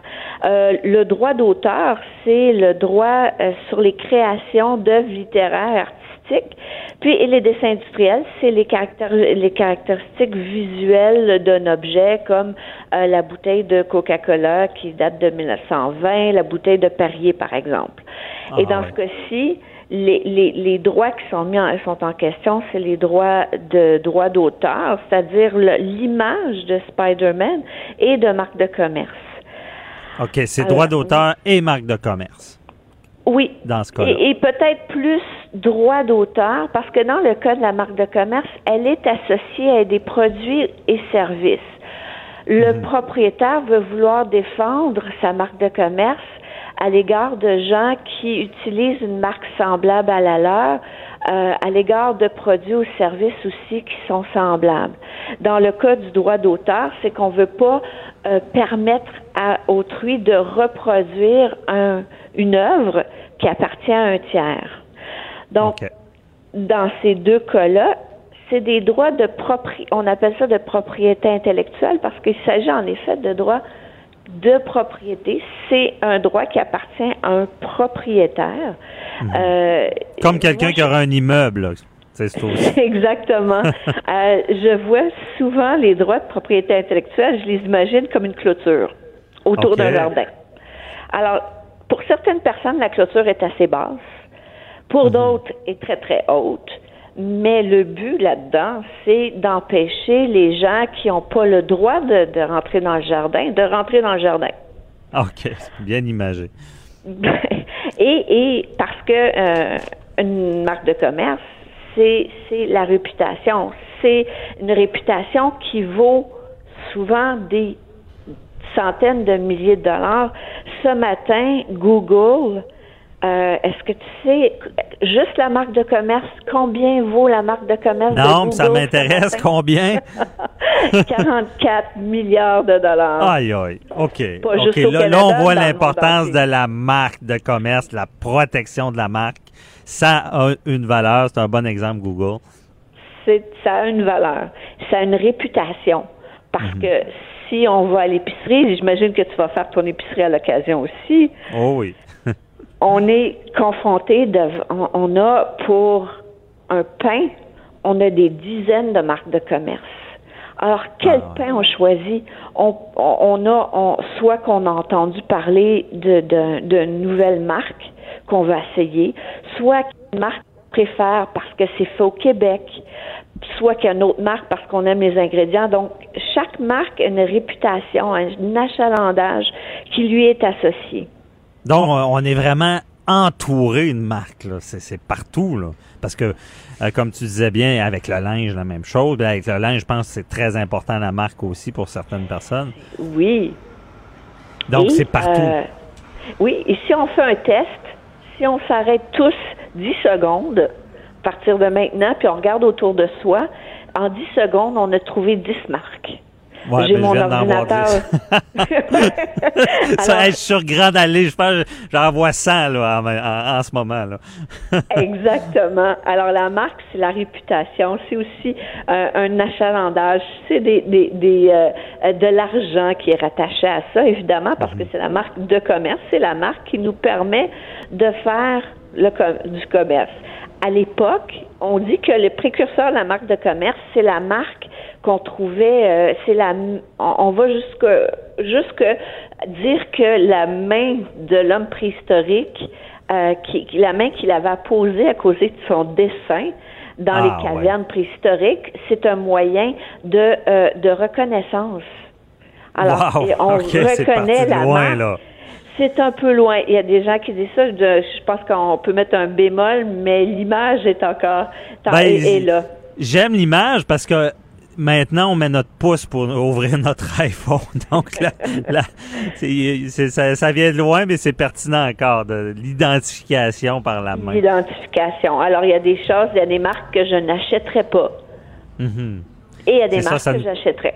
Ça nous permet de choisir également. Mais ces marques-là, justement, on les protège. C'est vrai, il y, a- beaucoup... euh, les- grandes marques vont laisser aller beaucoup de cas, par contre. Il y a souvent, on enfreint souvent les règles, mais je veux dire, ils, vont laisser faire beaucoup de choses. Oui, et, et malheureusement, euh, euh, je pense que maintenant, les, les propriétaires de marques sont, sont très au courant du fait que c'est une pente glissante. Parce Ok. que une, une fois que le propriétaire de la marque de commerce euh, ou, ou de celui qui a un droit de propriété intellectuelle a son titre de propriété, il y a des devoirs. Mhm. Euh, c'est pas juste OK, j'ai mon titre de propriété euh, et je- ça va pour le temps que ça, ça dure. Il y a des devoirs. Euh, parce que la marque est un actif, comme on, on vient de le voir, le propriétaire doit s'occuper de protéger euh, la, la marque de, euh, de protéger sa marque de commerce. Sa marque de commerce protège le propriétaire parce qu'il y a quand même des droits qui sont rattachés à la marque de commerce. Euh, le droit de dire à un tiers ton, ton usage prête à confusion avec ma marque de commerce. Mais il y a aussi euh, le propriétaire a, a le devoir de protéger sa marque de commerce. Et, et, euh, comme la clôture peut être haute ou basse, dépendant du type de marque de commerce, plus elle est, plus elle se distingue, euh, plus le propriétaire se doit de la protéger. Euh, il y a quelques années aux États-Unis, il y avait eu une euh, grande campagne là, publicitaire faite par Xerox parce que les Américains ne disaient plus photocopier, mais disaient xéroxer. Ah, Alors ouais. Xerox a été obligé de faire, et, et- et ils ne sont pas les seuls, faire une grande campagne de publicité. Vous dire, minute, minute, Xerox, c'est une marque de commerce. Ça identifie mon produit. Xeroxer, c'est pas le, mot, le bon mot. On va photocopier. Donc, c'est important pour le propriétaire, justement, de, de protéger sa marque de commerce. Et quand, ce qu'il y a une- quand, quand on commence à, à, à permettre à, aux tiers d'utiliser la marque de commerce, euh, ben à ce moment-là, on rentre dans une pente glissante parce qu'on perd le contrôle. On peut perdre des droits. Puis c'est comme dans le temps, ça fait penser à mon frigo, mon frigidaire. là. Ça, c'était J'allais aussi. le dire. Frigidaire était une marque de commerce à l'époque. Ouais, et ils ont ils l'ont perdu. Ils ont perdu Ah, ouais. le contrôle. C'est tombé dans le domaine perdu. public. C'était trop populaire là, comme nom. C'était trop populaire. OK. Euh, on sait que Thermos, Thermos, euh, ils font très attention.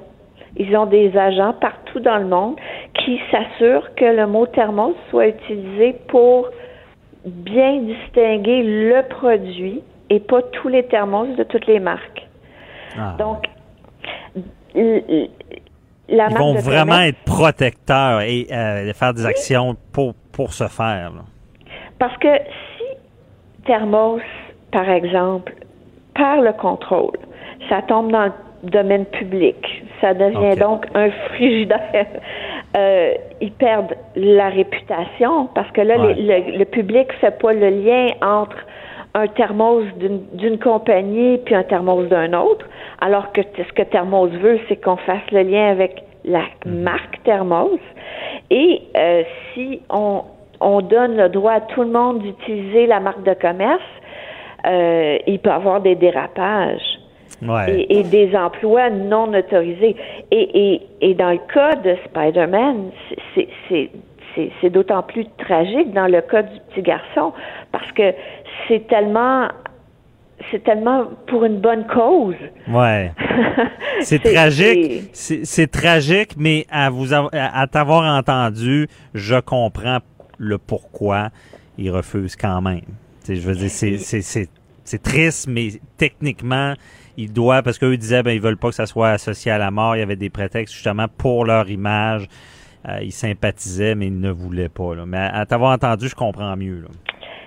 C'est, malheureusement ça fait partie du devoir puis et du, du propriétaire de la marque. Puis souvent les gens disent ah oui mais c'est un hommage à mais si cet hommage crée de la confusion, si on pense que euh, dans ce cas, et ça c'est pas dans le cas de- du logo de Spider-Man parce qu'évidemment c'est sur une pierre tombale, il n'y a pas de confusion qui est créée, mais dans d'autres cas, si on utilise une marque de commerce qui est semblable à la marque de commerce euh, établie d'un tiers, euh, on peut créer de la confusion et puis le propriétaire de marque évidemment doit se, se lever debout et, et, et gentiment dire garde, je suis je suis très très heureuse de, euh, de que tu me rends hommage, mais je peux pas permettre ça.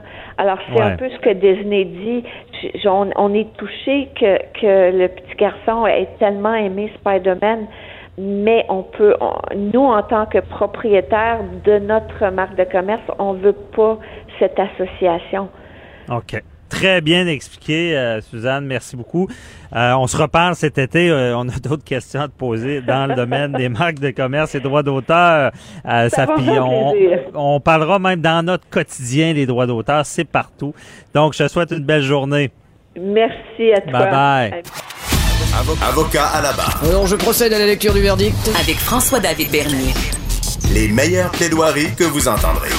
Cube Radio. Tantôt, on parlait de pénurie de main-d'œuvre. Maintenant, on va parler de pénurie de logements à Montréal. C'est pas facile euh, trouver des logements. Euh, on- il y avait les déménagements il y a pas longtemps. Il y a des gens qui cherchaient. Euh, cependant, il y aurait des, des, des trucs, des trucs pour trouver une. On, on est avec notre chronique tendance avec euh, Anaël Boily-Talbot. Bonjour Anaël. Allô, François, ça va bien? Ça va très bien. Donc, euh, dans le domaine du logement, il y aurait, il y a, il y a des tendances. là. Ben oui, parce fait, c'est ça, on se remet, on se remet tranquillement. Ça fait une semaine, le, le 1er juillet, le grand jour du, du déménagement. Et puis, euh, euh, j'ai, euh, j'ai sondé autour de moi parce que moi, j'ai été très chanceuse. Je fais partie de la, la, la portion de la population qui n'a pas eu à déménager cette année. Tant mieux pour moi. Mais euh, pour ceux qui Ça, avaient à ça, c'est déménager, agréable. Ah oui, c'est agréable. Puis on se rend compte que c'est un, ouais, c'est un petit miracle parce que c'est difficile dès qu'il dès qu'il est question, c'est ça, de, de déménagement. Dès le mois d'avril, en fait, euh, on commençait à voir sur différents articles dans les médias qui ont prévoyé une crise du logement. Et comme de fait, c'est euh, là, en, ce moment à Montréal, puis dans plein d'autres villes au Québec, on parle même jusqu'à à Gaspé, euh, le, le, le taux d'inoccupation des logements a atteint des points inégalés. Puis à Montréal, cette année, c'est 1,9% ça, ça veut dire que c'est pratiquement euh, un logement sur 100 qui était disponible euh, pour être euh, pour être euh, pour reprendre le bail. Ça, c'est c'est quand même énorme quand on le voit euh, en petit point de taille. Un sur quand même 100? énorme. Fait- OK. Ouais, à- à- à- et en fait, euh, euh, quand il y a eu la grosse crise du logement dans- au début des années 2000, c'était un logement sur 160 qui était libre. Donc, euh, on s'approche quand même de ces chiffres-là. C'est assez euh, terrifiant. Puis, dans le fond, c'est ça. Euh, il y avait comme une crise en 2000. là. Ça, je... oui, c'est ça. Oui, Ok. ouais, ouais, ben moi j'étais j'étais j'étais pas j'étais pas bien concernée à l'époque, j'étais bien. Mais euh, donc euh, mais oui, il y en avait une puis là en fait les experts euh, euh, s'entendent pour dire qu'on on a- on s'est pas rendu au point des années 2000 mais on s'approche euh, en fait, en termes de statistiques, en termes de, de pourcentage, on s'est approché dangereusement du, euh, des pourcentages qui avaient été atteints euh, en 2000. Donc euh, voilà, c'est pas Mais c'est négliger, quoi les, vraiment les gens. c'est, c'est quoi les conséquences de ces crises-là? Les, les gens sont dans la rue ou euh, Ben, exact, sont ben, seulement en fait- mal logés? Ben, en fait, mal logé, c'est déjà le moindre mal, mais oui, en fait, cette année, là, il y a 80, selon le FRAPRU, ça, c'est le, le Front d'action populaire en réaménagement urbain, euh, ils ont collecté les, les données, puis c'est 98 ménages à Montréal qui, au 1er juillet, avaient pas de logement. Donc, ce sont vraiment, oui, littéralement ramassés. Là, ça doit être des mesures d'urgence et la ville qui les héberge. Euh, à Sherbrooke, il y a eu 15 logements. À Gatineau, 17 ménages qui n'ont pas trouvé de bail. Puis Ça, c'est vraiment du monde des familles qui, du jour au lendemain, ont pas, parce qu'ils n'ont pas réussi à se reloger, à re-signer un bail, ben, qui n'ont pas de maison au 1er juillet. C'est quand Mais même. ils sont euh, où? donc oui. Ben là, en ce moment, c'est ça.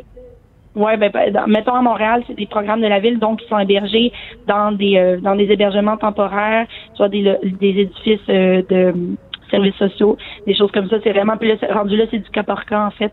Euh, on essaie de reloger la famille en in extremis juste pour pas qu'elle se retrouve Ah, ben, à la rue. Ouais, Mais là, c'est, quasiment comme la chaise musicale. là. Ça me fait penser à ça. Euh, OK, on cherche, on Ben, cherche. Pop! Ben, Toi, t'as plus de chaise. Ben voilà, c'est un peu c'est un peu terrifiant. Puis moi, c'est c'est c'est ça aussi qui m'a fait euh, euh, qui m'a fait euh, voyons euh, Penser. Il y, y a des Oui, trucs, on va en venir à ça, là, mais Ben oui, euh, exactement. c'est ça. Sauf que ces gens-là, est-ce qu'il y en a aussi qui qui sont un peu défavorisés, je parle de la chaise musicale, sont défavorisés face à d'autres. Bon, exemple, j'ai un chien, euh, j'ai des animaux, c'est Oui, plus compliqué. J'ai ben, des enfants, voilà, puis là, je me fais refuser, euh, puis je devrais pas, mais je me fais refuser pareil. Il y en a qui sont désavantagés, là. Oui, absolument. Et puis, ben voilà, ben tu les as nommés. En fait, les principales raisons, c'est les, les, les, les ménages nombreux, donc les familles. En fait, c'est que là, on, on- il y a une, une tendance à vouloir habiter seul. Puis, euh, en fait, ça, ça vient accaparer les appartements disponibles parce que c'est pris par plusieurs personnes qui ont les moyens d'habiter seuls. Donc, ils peuvent se prendre un appart peut-être plus grand qui pourrait faire, euh, qui pourrait loger une famille, mais qui va être utilisé par quelqu'un tout seul. Donc, les familles se retrouvent désavantagées par rapport à, par rapport à ça. Puis, tu entends parler, les animaux, ça rentre là-dedans aussi. Puis, il y a beaucoup, c'est ça, c'est donc c'est très dur de trouver le match parfait. Mais là, c'est ça, au moins, et on en vient aux, euh, aux solutions parce qu'il y a toujours un bon côté à tout. Euh, Ouais. euh, en fait, là, ce que les locataires ont commencé à penser, puis ce qui a été vraiment observé, euh, j'avais quand même regardé les sites euh, de petites annonces et choses comme ça pour euh, quand c'était le temps de, de trouver un nouvel appartement. Et euh, ce qui est très populaire, en fait, en ce moment, c'est l'échange d'appartements. Euh, c'est appelé swap dans le dans le jargon. Là. Donc, Échange, euh, échange, OK, ouais. mais pas, pas... Parce que je sais qu'il y a déjà des sites, mettons, tu t'en vas en voyage, tu peux prêter ton appartement à quelqu'un qui Oui. vient d'un autre pays. C'est-tu un Ouais, peu ça? des sites ou- comme- Ben non, mais en fait, ça, c'est des sites comme Airbnb. Ça, d'ailleurs, c'est un autre problème. C'est un des autres facteurs qui fait que cette année, ça a été particulièrement euh, euh, difficile pour, euh, pour la période du déménagement parce que justement, il y a beaucoup d'apparts qui sont maintenant utilisés pour la- ouais, pour, pour la location à court terme comme Airbnb. Ça, ben, ça pose problème. Mais euh, non, en fait, on parle d'échange à long terme, vraiment d'un échange de bail. C'est un peu le même concept, euh, François, qu'une qu'une offre d'achat conditionnel sur une maison. Tu achètes ta maison si je réussis à vendre la mienne, en fait. Ah ouais, Puis mais est-ce que... C'est la même chose, mais avec euh, avec un bail. Donc, on place son annonce, on indique clairement qu'on recherche un, un type d'appartement en particulier et qu'on propose le nôtre si euh, quelqu'un nous arrive avec une offre qui, euh, qui répond exactement aux critères de notre annonce. Puis là, c'est un échange, mais est-ce que on, c'est légal? Est-ce que le, le, le propriétaire peut refuser cet échange-là? Ben, c'est, c'est ça l'affaire, oui. Euh, c'est sûr que lorsque tu arrives avec euh, un- une proposition de nouveau locataire qui ça convient, ben il n'y a pas de problème pour le propriétaire, mais oui, le propriétaire peut imposer son veto là-dessus. S'il décide que le nouveau euh, le nouveau paquet de locataires ça lui plaît pas ou en fait c'est ça ce qui est euh, ce qui est frustrant pour les proprios à ce moment-là c'est que quand c'est un échange de bail mais il peut pas euh, créer un nouveau bail avec un prix plus élevé ou faire des rénaux ou quoi que ce soit parce que le l'appart l'appartement il est échangé comme tel tu sais. Ouais, c'est ça, c'est le- principe du maintien dans les lieux. C'est pas brisé, c'est comme quelqu'un qui cède son bail, c'est ça. Mais là, il est échangé. Ah, c'est intéressant. Tant que justement le propriétaire met pas des bâtons dans les roues pour rien. Euh, donc, c'est c'est un peu, euh, garde ton bail, là. va va Ben, pas euh, briser ton bail puis euh, être, être dans le vide, comme on dit. Là. Ouais, sauf que là, la- la- l'affaire avec ça, c'est que ça crée comme une espèce de, de hiérarchie des appartements parce que t'es bien placé. Si tu un bel appart sur le plateau, tout va bien, la vie est belle, d'échanger ton appart, ça sera pas nécessairement difficile parce qu'il est convoité. Sauf Ouais. que si tu es un nouvel arrivant de Montréal, mais t'as rien à échanger en retour. Puis c'est quand même flagrant à quel point cette année, si on se promenait sur les sites de petites annonces euh, de, de recherche de logement, il y avait énormément d'échanges. Donc, ça te prend une monnaie d'échange. Sinon, tu te retrouves, ben, justement, comme toutes les personnes qui ont eu tellement de difficultés Le bec à l'eau. un nouveau bail. Ouais, exactement. Ouais. Donc, euh, bon. OK, c'est intéressant. Ben, ça veut dire soyez gardien de votre bail. Laissez pas, laissez-le pas aller si vous n'avez pas d'autre chose. Euh, et des échanges sont possibles. C'est vraiment intéressant. Y a-tu d'autres euh, solutions de tendance? Ben là, en fait, c'est peut-être moins tendance, mais c'est quand même ce qui est à long terme, je pense, qui est euh, qui est, euh, qui est qui est le plus euh, favorable. Ben là, la, le, le- voyons, la mairie de Montréal a annoncé qu'elle allait euh, qu'elle a euh, qu'elle a instauré des, euh, des nouveaux règlements, en fait, des nouvelles réglementations, qu'elle allait resserrer la vis quant au nouveau développement euh, résidentiel urbain en devant euh, imposer un 20% de logements abordables sur chaque nouvelle construction qui se fait. Donc là, ça serait, en fait, c'est de stopper à la base les les euh, les euh, voyons les projets les projets résidentiels haut de gamme et tout ça parce que c'est surtout ça qui se passe puis ça c'est des c'est des, euh, Forcer. des projets qui sont C'est ça, forcer le locatif en quelque sorte. Tu veux construire, tu veux faire des beaux condos luxueux, mais tu seras forcé d'en faire une partie en location. C'est un peu ça? exactement et de façon abordable mais là qu'est-ce qui est abordable? C'est ça qui est à Ouais. Dépendamment du quartier, ouais. C'est ça. Puis moi, Ouais. j'en, j'en, j'en ajoute, parce qu'à Québec, on a eu des semblants de crise aussi. Puis il y a- Ben oui. parce qu'il y avait trop de condos à Québec et euh, même à l'époque, il y avait un moratoire. On ne pouvait pas changer un immeuble à logement. Il est peut-être en vigueur encore pour faire des condos. On protégeait les, les, les, les logements. Et euh, il y a eu une solution, je pense, ici, c'est que les condos, il y a beaucoup de condos qui étaient voués à être euh, vendus comme des condominiums qui sont devenus locatifs. Est-ce qu'à Mhm. Montréal, on pourrait faire ça aussi? C'est Ben, peut-être même serait plus payant pour les, les, les propriétaires. Ben exactement, c'est ça, c'est ça qui est à qui est à qui est à réfléchir, mais euh, la- le, le besoin, il est là. Les gens manquent de logement, donc euh, en tout cas, moi, je, je suis pas, je suis pas scientifique de la, de la, de la question, mais euh, mais je pense que ça pourrait être une, une avenue, une avenue nécessaire. Sinon, ce qui se passe en fait, c'est que les euh, les gens achètent les, euh, les les bâtisses, les édifices, puis les relouent à leur famille. Donc, on vient créer des petits comme des petits cocons, mais là encore là, ça devient encore plus perméable dans le sens que il n'y a pas moyen d'accéder à une bâtisse euh, puis à des logements à l'intérieur de cette bâtisse-là qui sont abordables parce que tout reste au sein de la même famille. Donc c'est comme si on faisait un espèce de retour en arrière, on garde nos terres on vend ça au, ben, on loue ça au petit-fils puis à l'arrière-petit-fils, c'est un peu euh, c'est ça, c'est un peu un retour à l'arrière de aussi mais juste le, le, le, le principe de l'échange, c'est quand même c'est comme un retour au troc un peu ton- mon condo contre ton condo donc euh, voilà, mais c'est c'est beau de voir Ouais. que C'est ça, c'est- ça nous fait voir vraiment qu'il y, y a un problème quand tu es obligé de, de gérer ça, d'échanger ça. Mais euh, sauf que quand c'est arrivé à 2000, j'imagine que ça s'est amélioré. S'il y avait, si ça revient maintenant, euh, quand il y a eu la crise en 2000, on a dû faire certaines actions qui ont amélioré la situation. Je sais pas si tu au fait de ça. Euh, oui, ben en fait c'est ça. Il y avait eu, en fait, il y avait une crise, une cellule d'urgence là, parce que là, à ce moment-là, j'ai plus, j'ai plus les chiffres, mais c'était pas seulement 100 foyers à Montréal. Je te parlais qu'il y avait 98 foyers qui ont, qui ont ménages qui n'ont pas eu de logement, mais euh, à l'époque, ça a été beaucoup plus grand. Donc là, ça a été vraiment des, euh, des, euh, comme quand il y a des catastrophes naturelles, là, des euh, écoles, des lieux publics qui ont été transformés en hébergement. Et euh, ensuite, c'est ça, il y a eu des, euh, des réglementations plus serrées sur les nouvelles constructions. Il y a eu des programmes de logements sociaux. Mais là, depuis le temps, euh, avec l'inflation et tout, ben ces projets-là qui étaient euh, qui étaient censés rendre plus accessibles les logements sur l'île, ben ça, ça, ça a stagné légèrement. Donc, ça serait de recréer une espèce de vague euh, Mhm. pour éviter qu'on qu'on qu'on reproduise la même affaire. OK. Et euh, pour toi, dans la tendance, là, le, le Airbnb, c'est- c'est c'est pas mal tendance aussi quand, Ben quand oui, un 100%. logement. c'est sûr que c'est c'est alléchant parce que dans le fond, tu te retrouves à pouvoir gérer toi-même. Euh, tu sais, si tu as les moyens d'avoir un, un, un, un- logement, ben, avoir des logements alloués, des logements locatifs, de les posséder, ben, c'est sûr que c'est super alléchant. Tu as un roulement quasi constant, soit de touristes ou de gens en sous euh, en sous-location pour une période, disons des étudiants qui sont là pour un échange. Euh, t'es- t'es pratiquement assuré d'avoir un retour sur ton investissement dans le sens que c'est sûr qu'il va être occupé. Mais c'est ça, c'est qu'avec du court terme, n'y a aucun Montréalais qui peut se dire Ah ben moi je vais habiter grâce à Airbnb sur l'île. Ben oui. Parce que beaucoup. je comprends bien, je suis pas, je suis pas un, spécialiste là-dedans, mais euh, c'est Airbnb a un des gros avantages, c'est que tu vas louer plus cher. Exactement. Ben oui, ça sera. En fait, c'est que c'est comparativement à un hôtel, c'est très abordable, mais si tu, euh, si tu remets ça euh, chaque parce que dans le fond, c'est à la nuitée, Airbnb, là, c'est à la Mhm. semaine ou à la nuitée. Fait que c'est c'est ça, c'est euh, c'est à, à le- à la base, Airbnb, c'est supposé être une alternative à l'hôtel puis à l'hébergement en auberge et, et, et compagnie.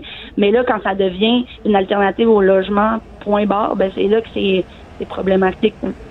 Bon, ben c'est ça. Je comprends bien pourquoi ça peut nuire. là. Ça peut être plus alléchant pour les propriétaires.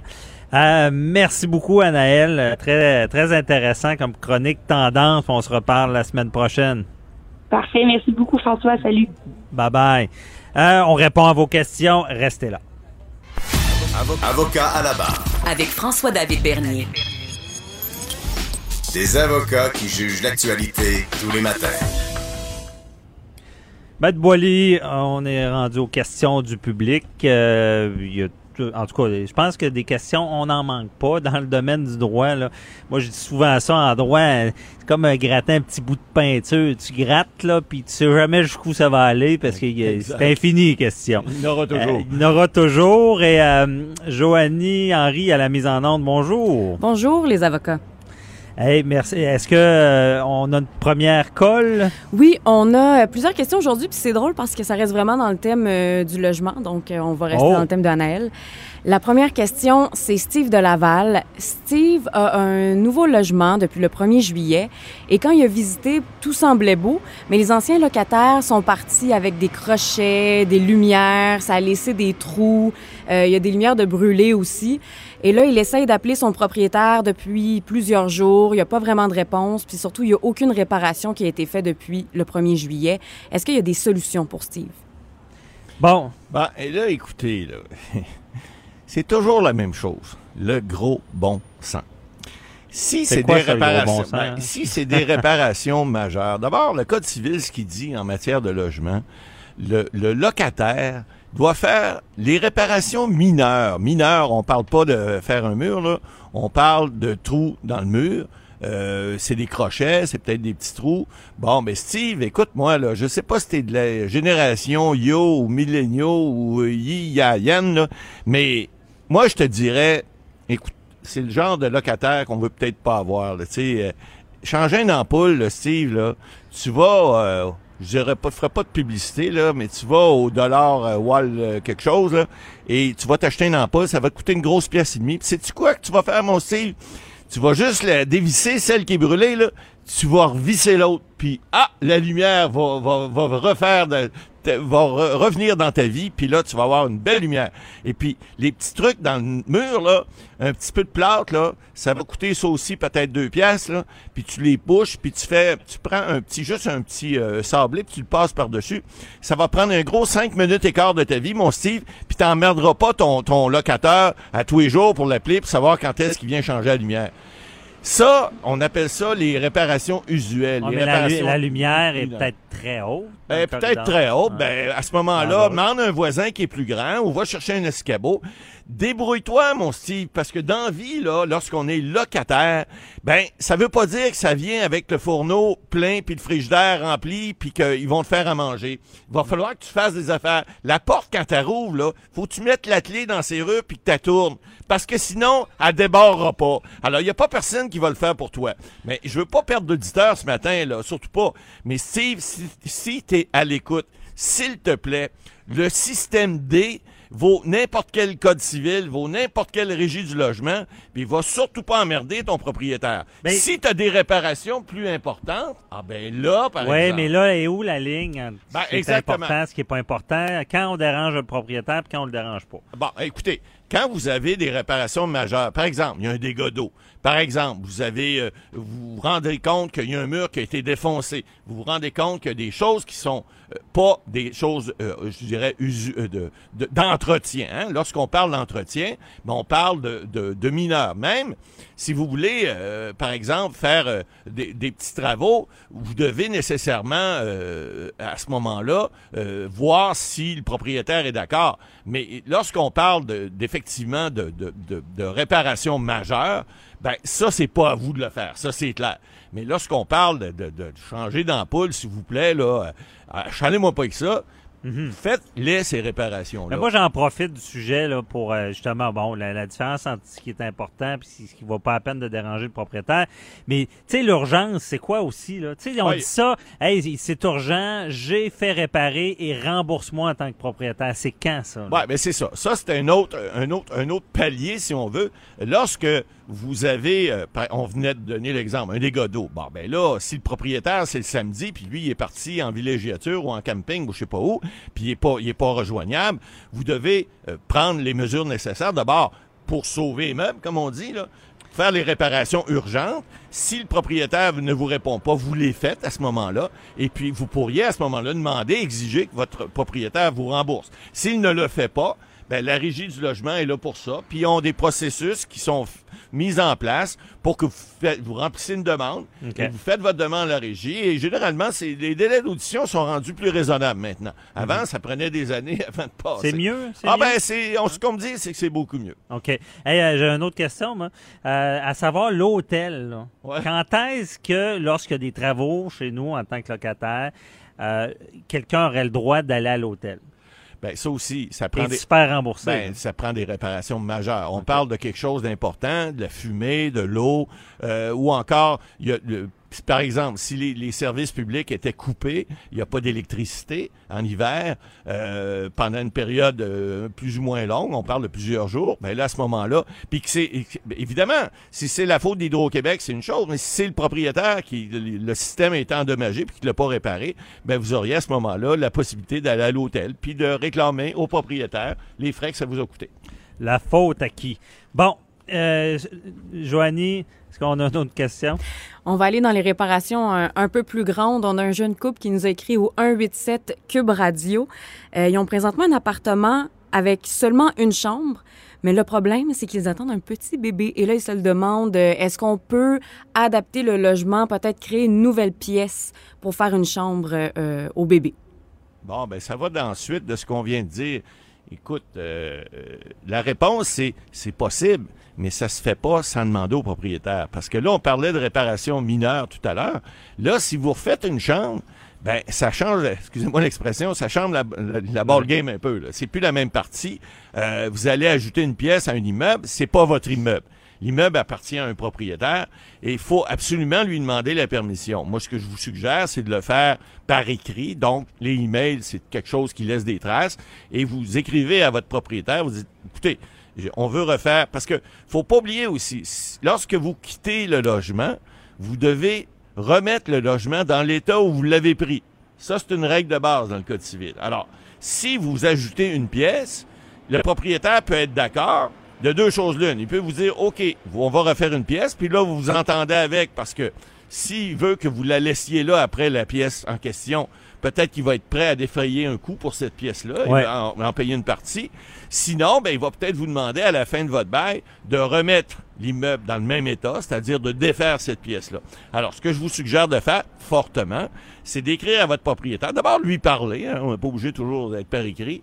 Euh, vous l'appelez, vous dites, écoute, monsieur le propriétaire, moi j'aimerais ça, on a un petit bébé qui s'en vient, on veut pas déménager, on est bien ici, on aime le parc en face, etc. La piscine n'est pas loin, peu importe.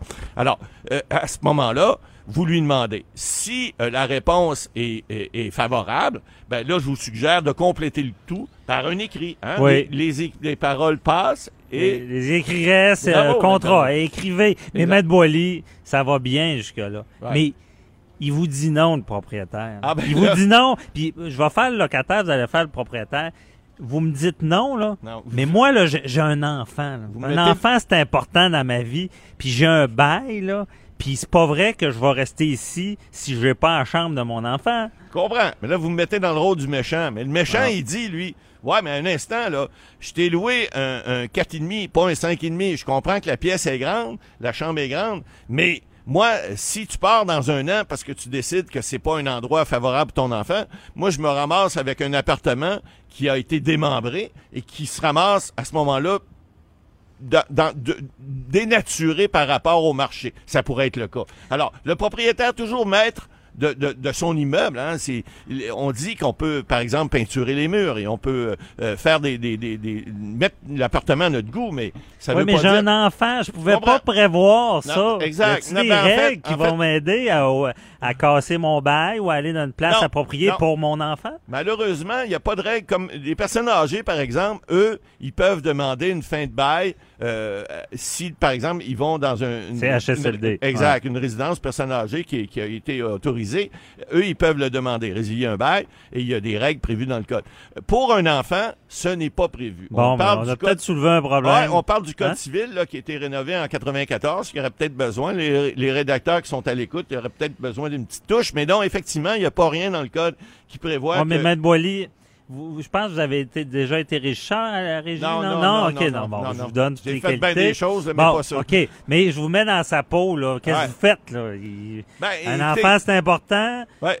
Il- J'applique, j'applique la loi. La loi, Ok. elle, elle dit que l'immeuble appartient au propriétaire et tu ne peux pas dénaturer le logement de façon à ce que euh, il, il- il ne soit plus dans le même état lorsqu'on va le remettre. Donc, euh, le régisseur pourrait pas faire plus si le, le propriétaire dit non. Ça va être non. Et malheureusement, ces gens-là ont peut-être deux choix. Ou bien ils restent là puis ils font un petit, euh, un petit berceau dans un coin puis ils s'organisent pendant ce temps-là, ou ils déménagent. Mais c'est malheureux, mais c'est comme Ouais. ça, puisque le droit de propriété, euh, c'est- c'est c'est le- la De toute prérogative façon, du propriétaire. Vous pourriez répondre. De toute manière, ils dormiront pas pour un bout, qu'il y ait une chambre pour Ah, l'enfant ou pas. Ça, c'est un autre problème, mais ça, c'est pas dans le code.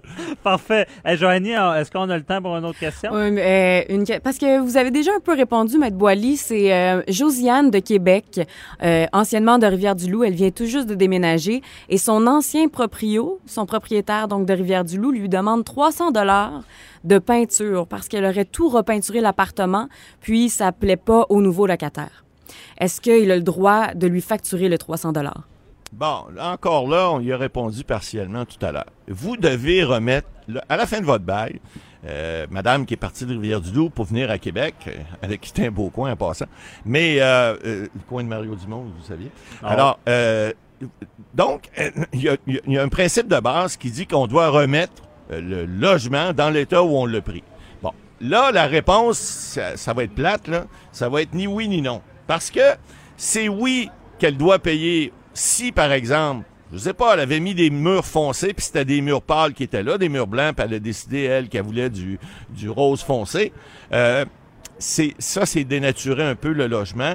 Donc, à ce moment-là, elle aurait dû repeinturer elle-même avant son départ pour remettre le, le logement dans l'état. Par contre, si c'est une euh, comment on dit, c'est une utilisation. Si, par exemple, le propriétaire, vous êtes rentré dans votre logement, ça fait deux ans, euh, le propriétaire avait pas repeinturé à ce moment-là. Vous, vous avez dit non, je trouve ça assez propre ici, les couleurs me vont, ça me convient.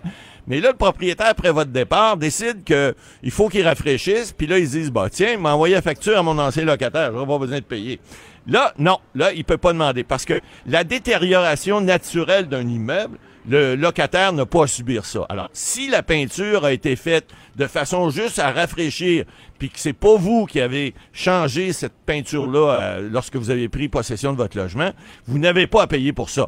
Maintenant, c'est là. là. Je, je connais pas, Joanie, la, la- la teneur de la peinture qui, qui, a été- qui était là avant, mais si c'est pas elle qui avait peinturé avant, puis que ça n'a pas changé de couleur depuis, ben elle n'aurait pas à payer et à rembourser. Le propriétaire, ben elle l'enverra peindre. Bon, vous êtes pas pire. Bien répondu. Merci beaucoup, Matt Boily, euh, pour ces réponses.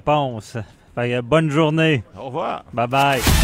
Avocat à la barre. Avec François-David Bernier. Des avocats qui jugent l'actualité tous les matins. Je suis avec Véronique Racine pour la chronique Showbiz Festival d'été.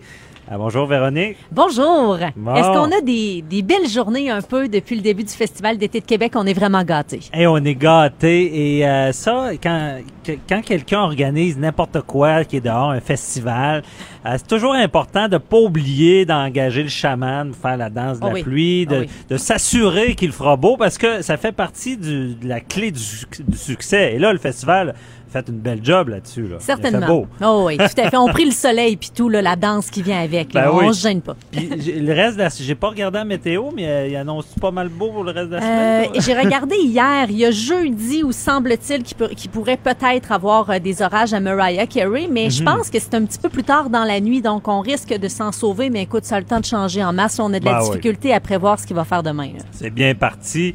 Euh, Qu'est-ce qui s'est passé en fin de semaine là, de, de marquant au festival? Euh, on peut y aller avec hier parce que Ouais. bon, c'était la, la plus grosse foule depuis le début du Festival d'été de Québec, 21 Pilots. Une, On s'en euh, doutait. Ouais, une crowd très jeune hier, euh, une belle foule aussi. Euh, on sentait l'énergie. Il y a Cédric Bélanger du Journal de Québec qui a couvert l'événement et euh, il a parlé du duo euh, Tyler, Tyler Joseph et Joss Dunn. Voyons, j'ai la misère, pardonnez mon, mon anglais. Euh, qui ont un sens du spectacle hors du commun. On a parlé d'une mise en scène théâtrale euh, avec beaucoup d'explosifs, entre autres une voiture qui était en feu.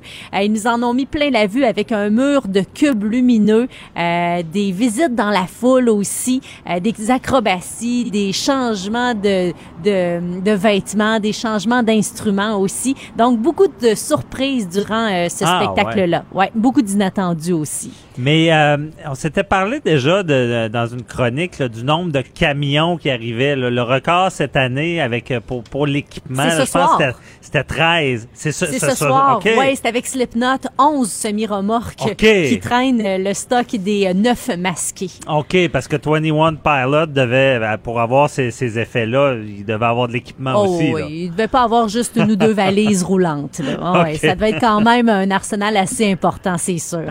Euh, ce, qui est, ce qui est le fun aussi, je trouve, c'est que bon, beaucoup d'inattendus, beaucoup de surprises durant le show d'hier.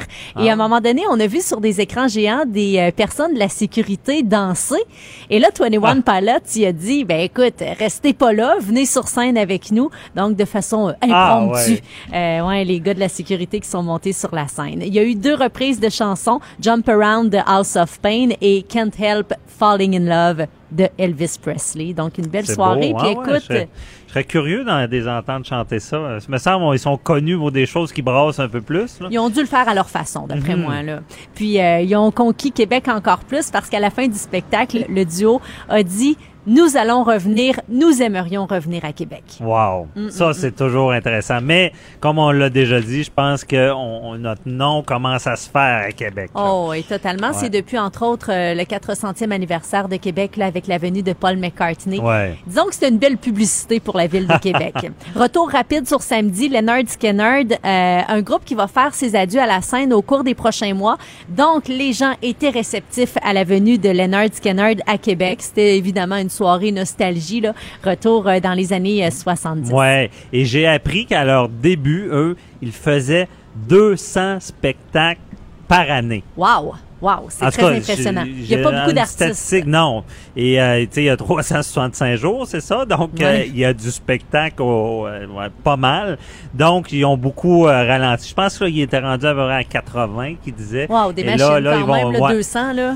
Non, non, c'était des machines. Et là, ils semblent euh, vouloir prendre ça un peu plus relax. Puis ça veut dire, ça veut pas dire qu'on les verra plus, là, ce que j'ai compris. C'est qu'ils vont, ils vont y aller sur- au goût du jour. Et on, rappelle leur chanson fort, euh, parce que moi, je me disais tout le temps, c'est qui? Sweet Home Alabama, pour ceux, pour rappeler aux gens, c'est qui? Et il y a, y a d'autres chansons connues, là, inquiétez-vous pas. C'est un incontournable Ouais. de Leonard Skinner, en effet. Mhm. Euh, soirée de ce soir qui va être euh, très occupée. Bon, on a lancé un clin d'œil euh, tout à l'heure à Slipknot. Donc, il Mhm. débarque à Québec. Euh, c'est une prestation scénique qui risque d'être euh, complètement explosive, là, on s'en doute. Euh, beau défoulement sur les plaines ce soir. On peut peut-être écouter un extrait du groupe qui se nomme Psychosocial.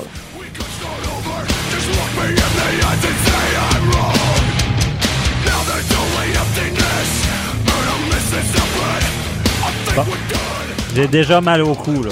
c'est agressif un peu, hein? Disons que c'est pas une soirée de chaises pliantes, là, ce non, soir. non, non, ça doit brasser, mais faut rester, faut, faut, faut que ça soit civilisé quand même. Mais il y a- les fans de ça le disent, hein, c'est pas, c'est un peu agressif, mais ils, ils appellent ça slammer, je pense. Oui. C'est vraiment la, la technique du coup. Oh, là, oui. puis c'est- ça semble être tout, tout un art, mais il faut le faire dans le respect quand même.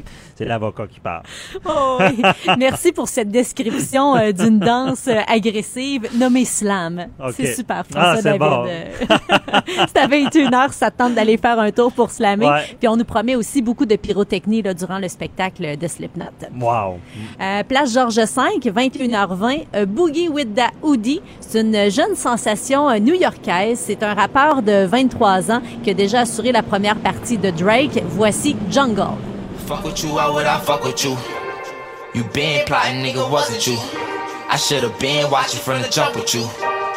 Fuck it, this is what that jungle do. Started what I started. Anybody want a problem? This is my shit. Tell them if they want Dès la sortie de son premier album en 2017, euh, il a connu vraiment un beau succès. Euh, ça promet ce soir à la Mhm. place Georges V. C'est sûr que la crowd euh, style rap, style hip-hop sera Ouais. présente. Mais c'est bon, ça bouge. Ah, mais oui. j'ai entendu deux gros mots. Dans- Ouais, je sais, je sais. J'ai pas mis de entendu, Ça bip. commence par F. Ouais.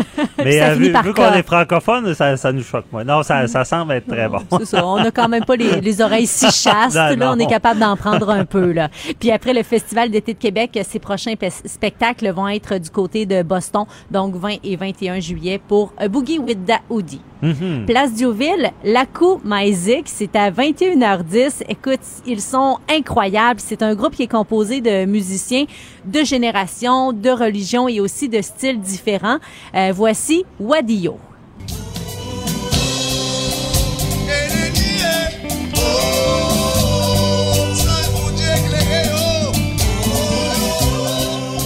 Mélange de sonorités haïtiennes, de rap, de dancehall. C'est un- Reggae, reggae, Oui. me semble un peu euh, Bob Marley. euh, Ben oui, sais, Rastaman pis tout, là. Oh, ouais, c'est vraiment, ça s'écoute super bien. Euh, du côté de la place Diouville. Ça, ça relaxe seulement d'écouter cet extrait-là. Je pense que c'est pas Ouais. mal ton choix si t'avais à y aller ce soir, Ouais, jusqu'à présent. hein? J'aurais peut-être peur de, de- de- de- du slam, là, mais euh, ça, ça serait plus Être pogné dans le mushroom de. Slipknot, là, peut-être moins un peu, hein? Non, sais, peu je te taquine, mais en passant, je suis pas sûre que j'irai nécessairement dans le slam, moi non plus, OK? Ouais, c'est ça. on- c'est- C'est c'est risqué, là. Puis à l'Impérial, euh, 21h10, c'est Milk and Bone. Euh, moi, je pense que ça serait ma sortie ce soir là, euh, pour le Festival d'été de Québec. Je pense que s'il y a une découverte à faire durant le FEC, c'est celle-ci. Euh, c'est un duo qui a remporté le Juno dans la catégorie Album électro en 2010. Peaches qu'on peut écouter.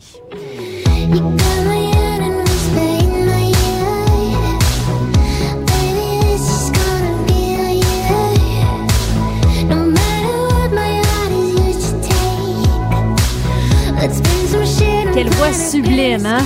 Hey, c'est c'est vraiment bon. Ouais. C'est le duo euh, Laurence Lafont et Camille Poliquin. Euh, magnifique harmonie vocale, un style très créatif aussi. C'est bien ficelé. Euh, ils vont venir nous présenter, entre autres, là, le mini-album Dive euh, qui a vu le jour là, ce printemps Milk, 2019. j'ai retenu Milk And Bone. and Bone. Ouais. Et là, ils viennent de où?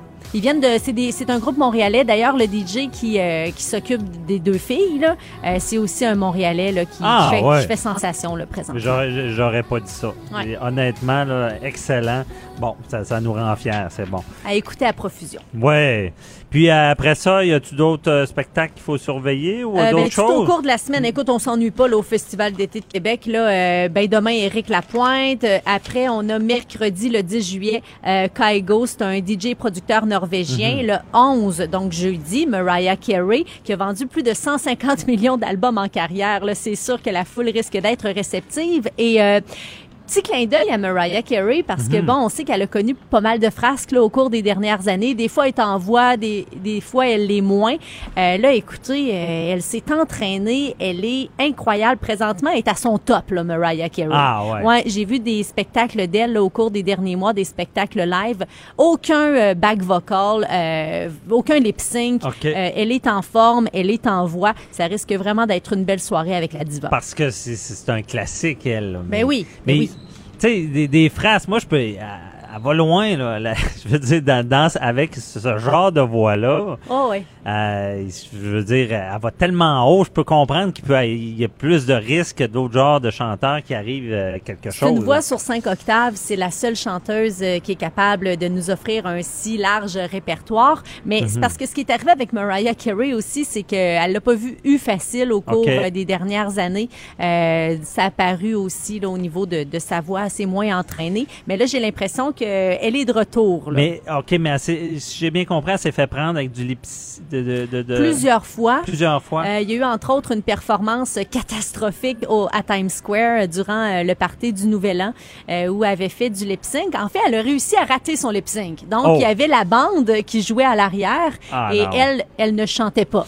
Et elle Ouch. ne dansait pas non plus. C'était, pas facile. Mais là, elle- ça va beaucoup mieux là, pour Ouch. elle. Mais Véronique, je, je sais pas si c'est moi, mais il me semble que les gens pardonnent pas mal plus un artiste qui manque de voix ou qui, qui est pas en forme que quelqu'un qui essaie de, de, de cacher ça, là. Ça, je- je- Mais c'était difficile à cacher, je vais t'avouer. Ouais, mais sa performance. Justement, ça, ça y fait plus mal de- d'essayer de, de pallier à un manque de voix par le lip-sync que parce que je pense que c'est- le pire crime là, pour, pour l'artiste. Puis je de- pense qu'on pardonne plus facilement aussi quand on voit que l'artiste travaille ardemment avec Oui. ardeur par la suite, puis qui est capable aussi Ah ouais. de retrouver sa voix d'antan. Hein? Im- évidemment. Merci beaucoup, Véronique Racine. Euh, on se retrouve demain pour notre chronique Showbiz. Bonne journée. Bye bye. Ciao. Euh, c'est tout pour nous euh, aujourd'hui. Donc, euh, on se retrouve euh, demain. Euh, je vous rappelle, euh, on met l'énigme judiciaire sur le Facebook. Allez y répondre. Gênez-vous pas. tentez votre réponse. Ça peut, coudon, sans le vouloir, on, on a fait une émission sur les logements, les condos. Mon énigme était en lien avec le, le- le syndicat des copropriétaires. Si quelqu'un achète un condo et fait une bonne affaire parce que l'autre avait des, problèmes financiers et on se rend compte qu'il y a des frais de condo, des taxes qui n'avaient pas été payées. Est-ce qu'on est obligé de les payer? Est-ce que le fait d'avoir mal vérifié va nous retomber dessus? Donc, on se retrouve demain, même heure. Bye bye. Cube Radio.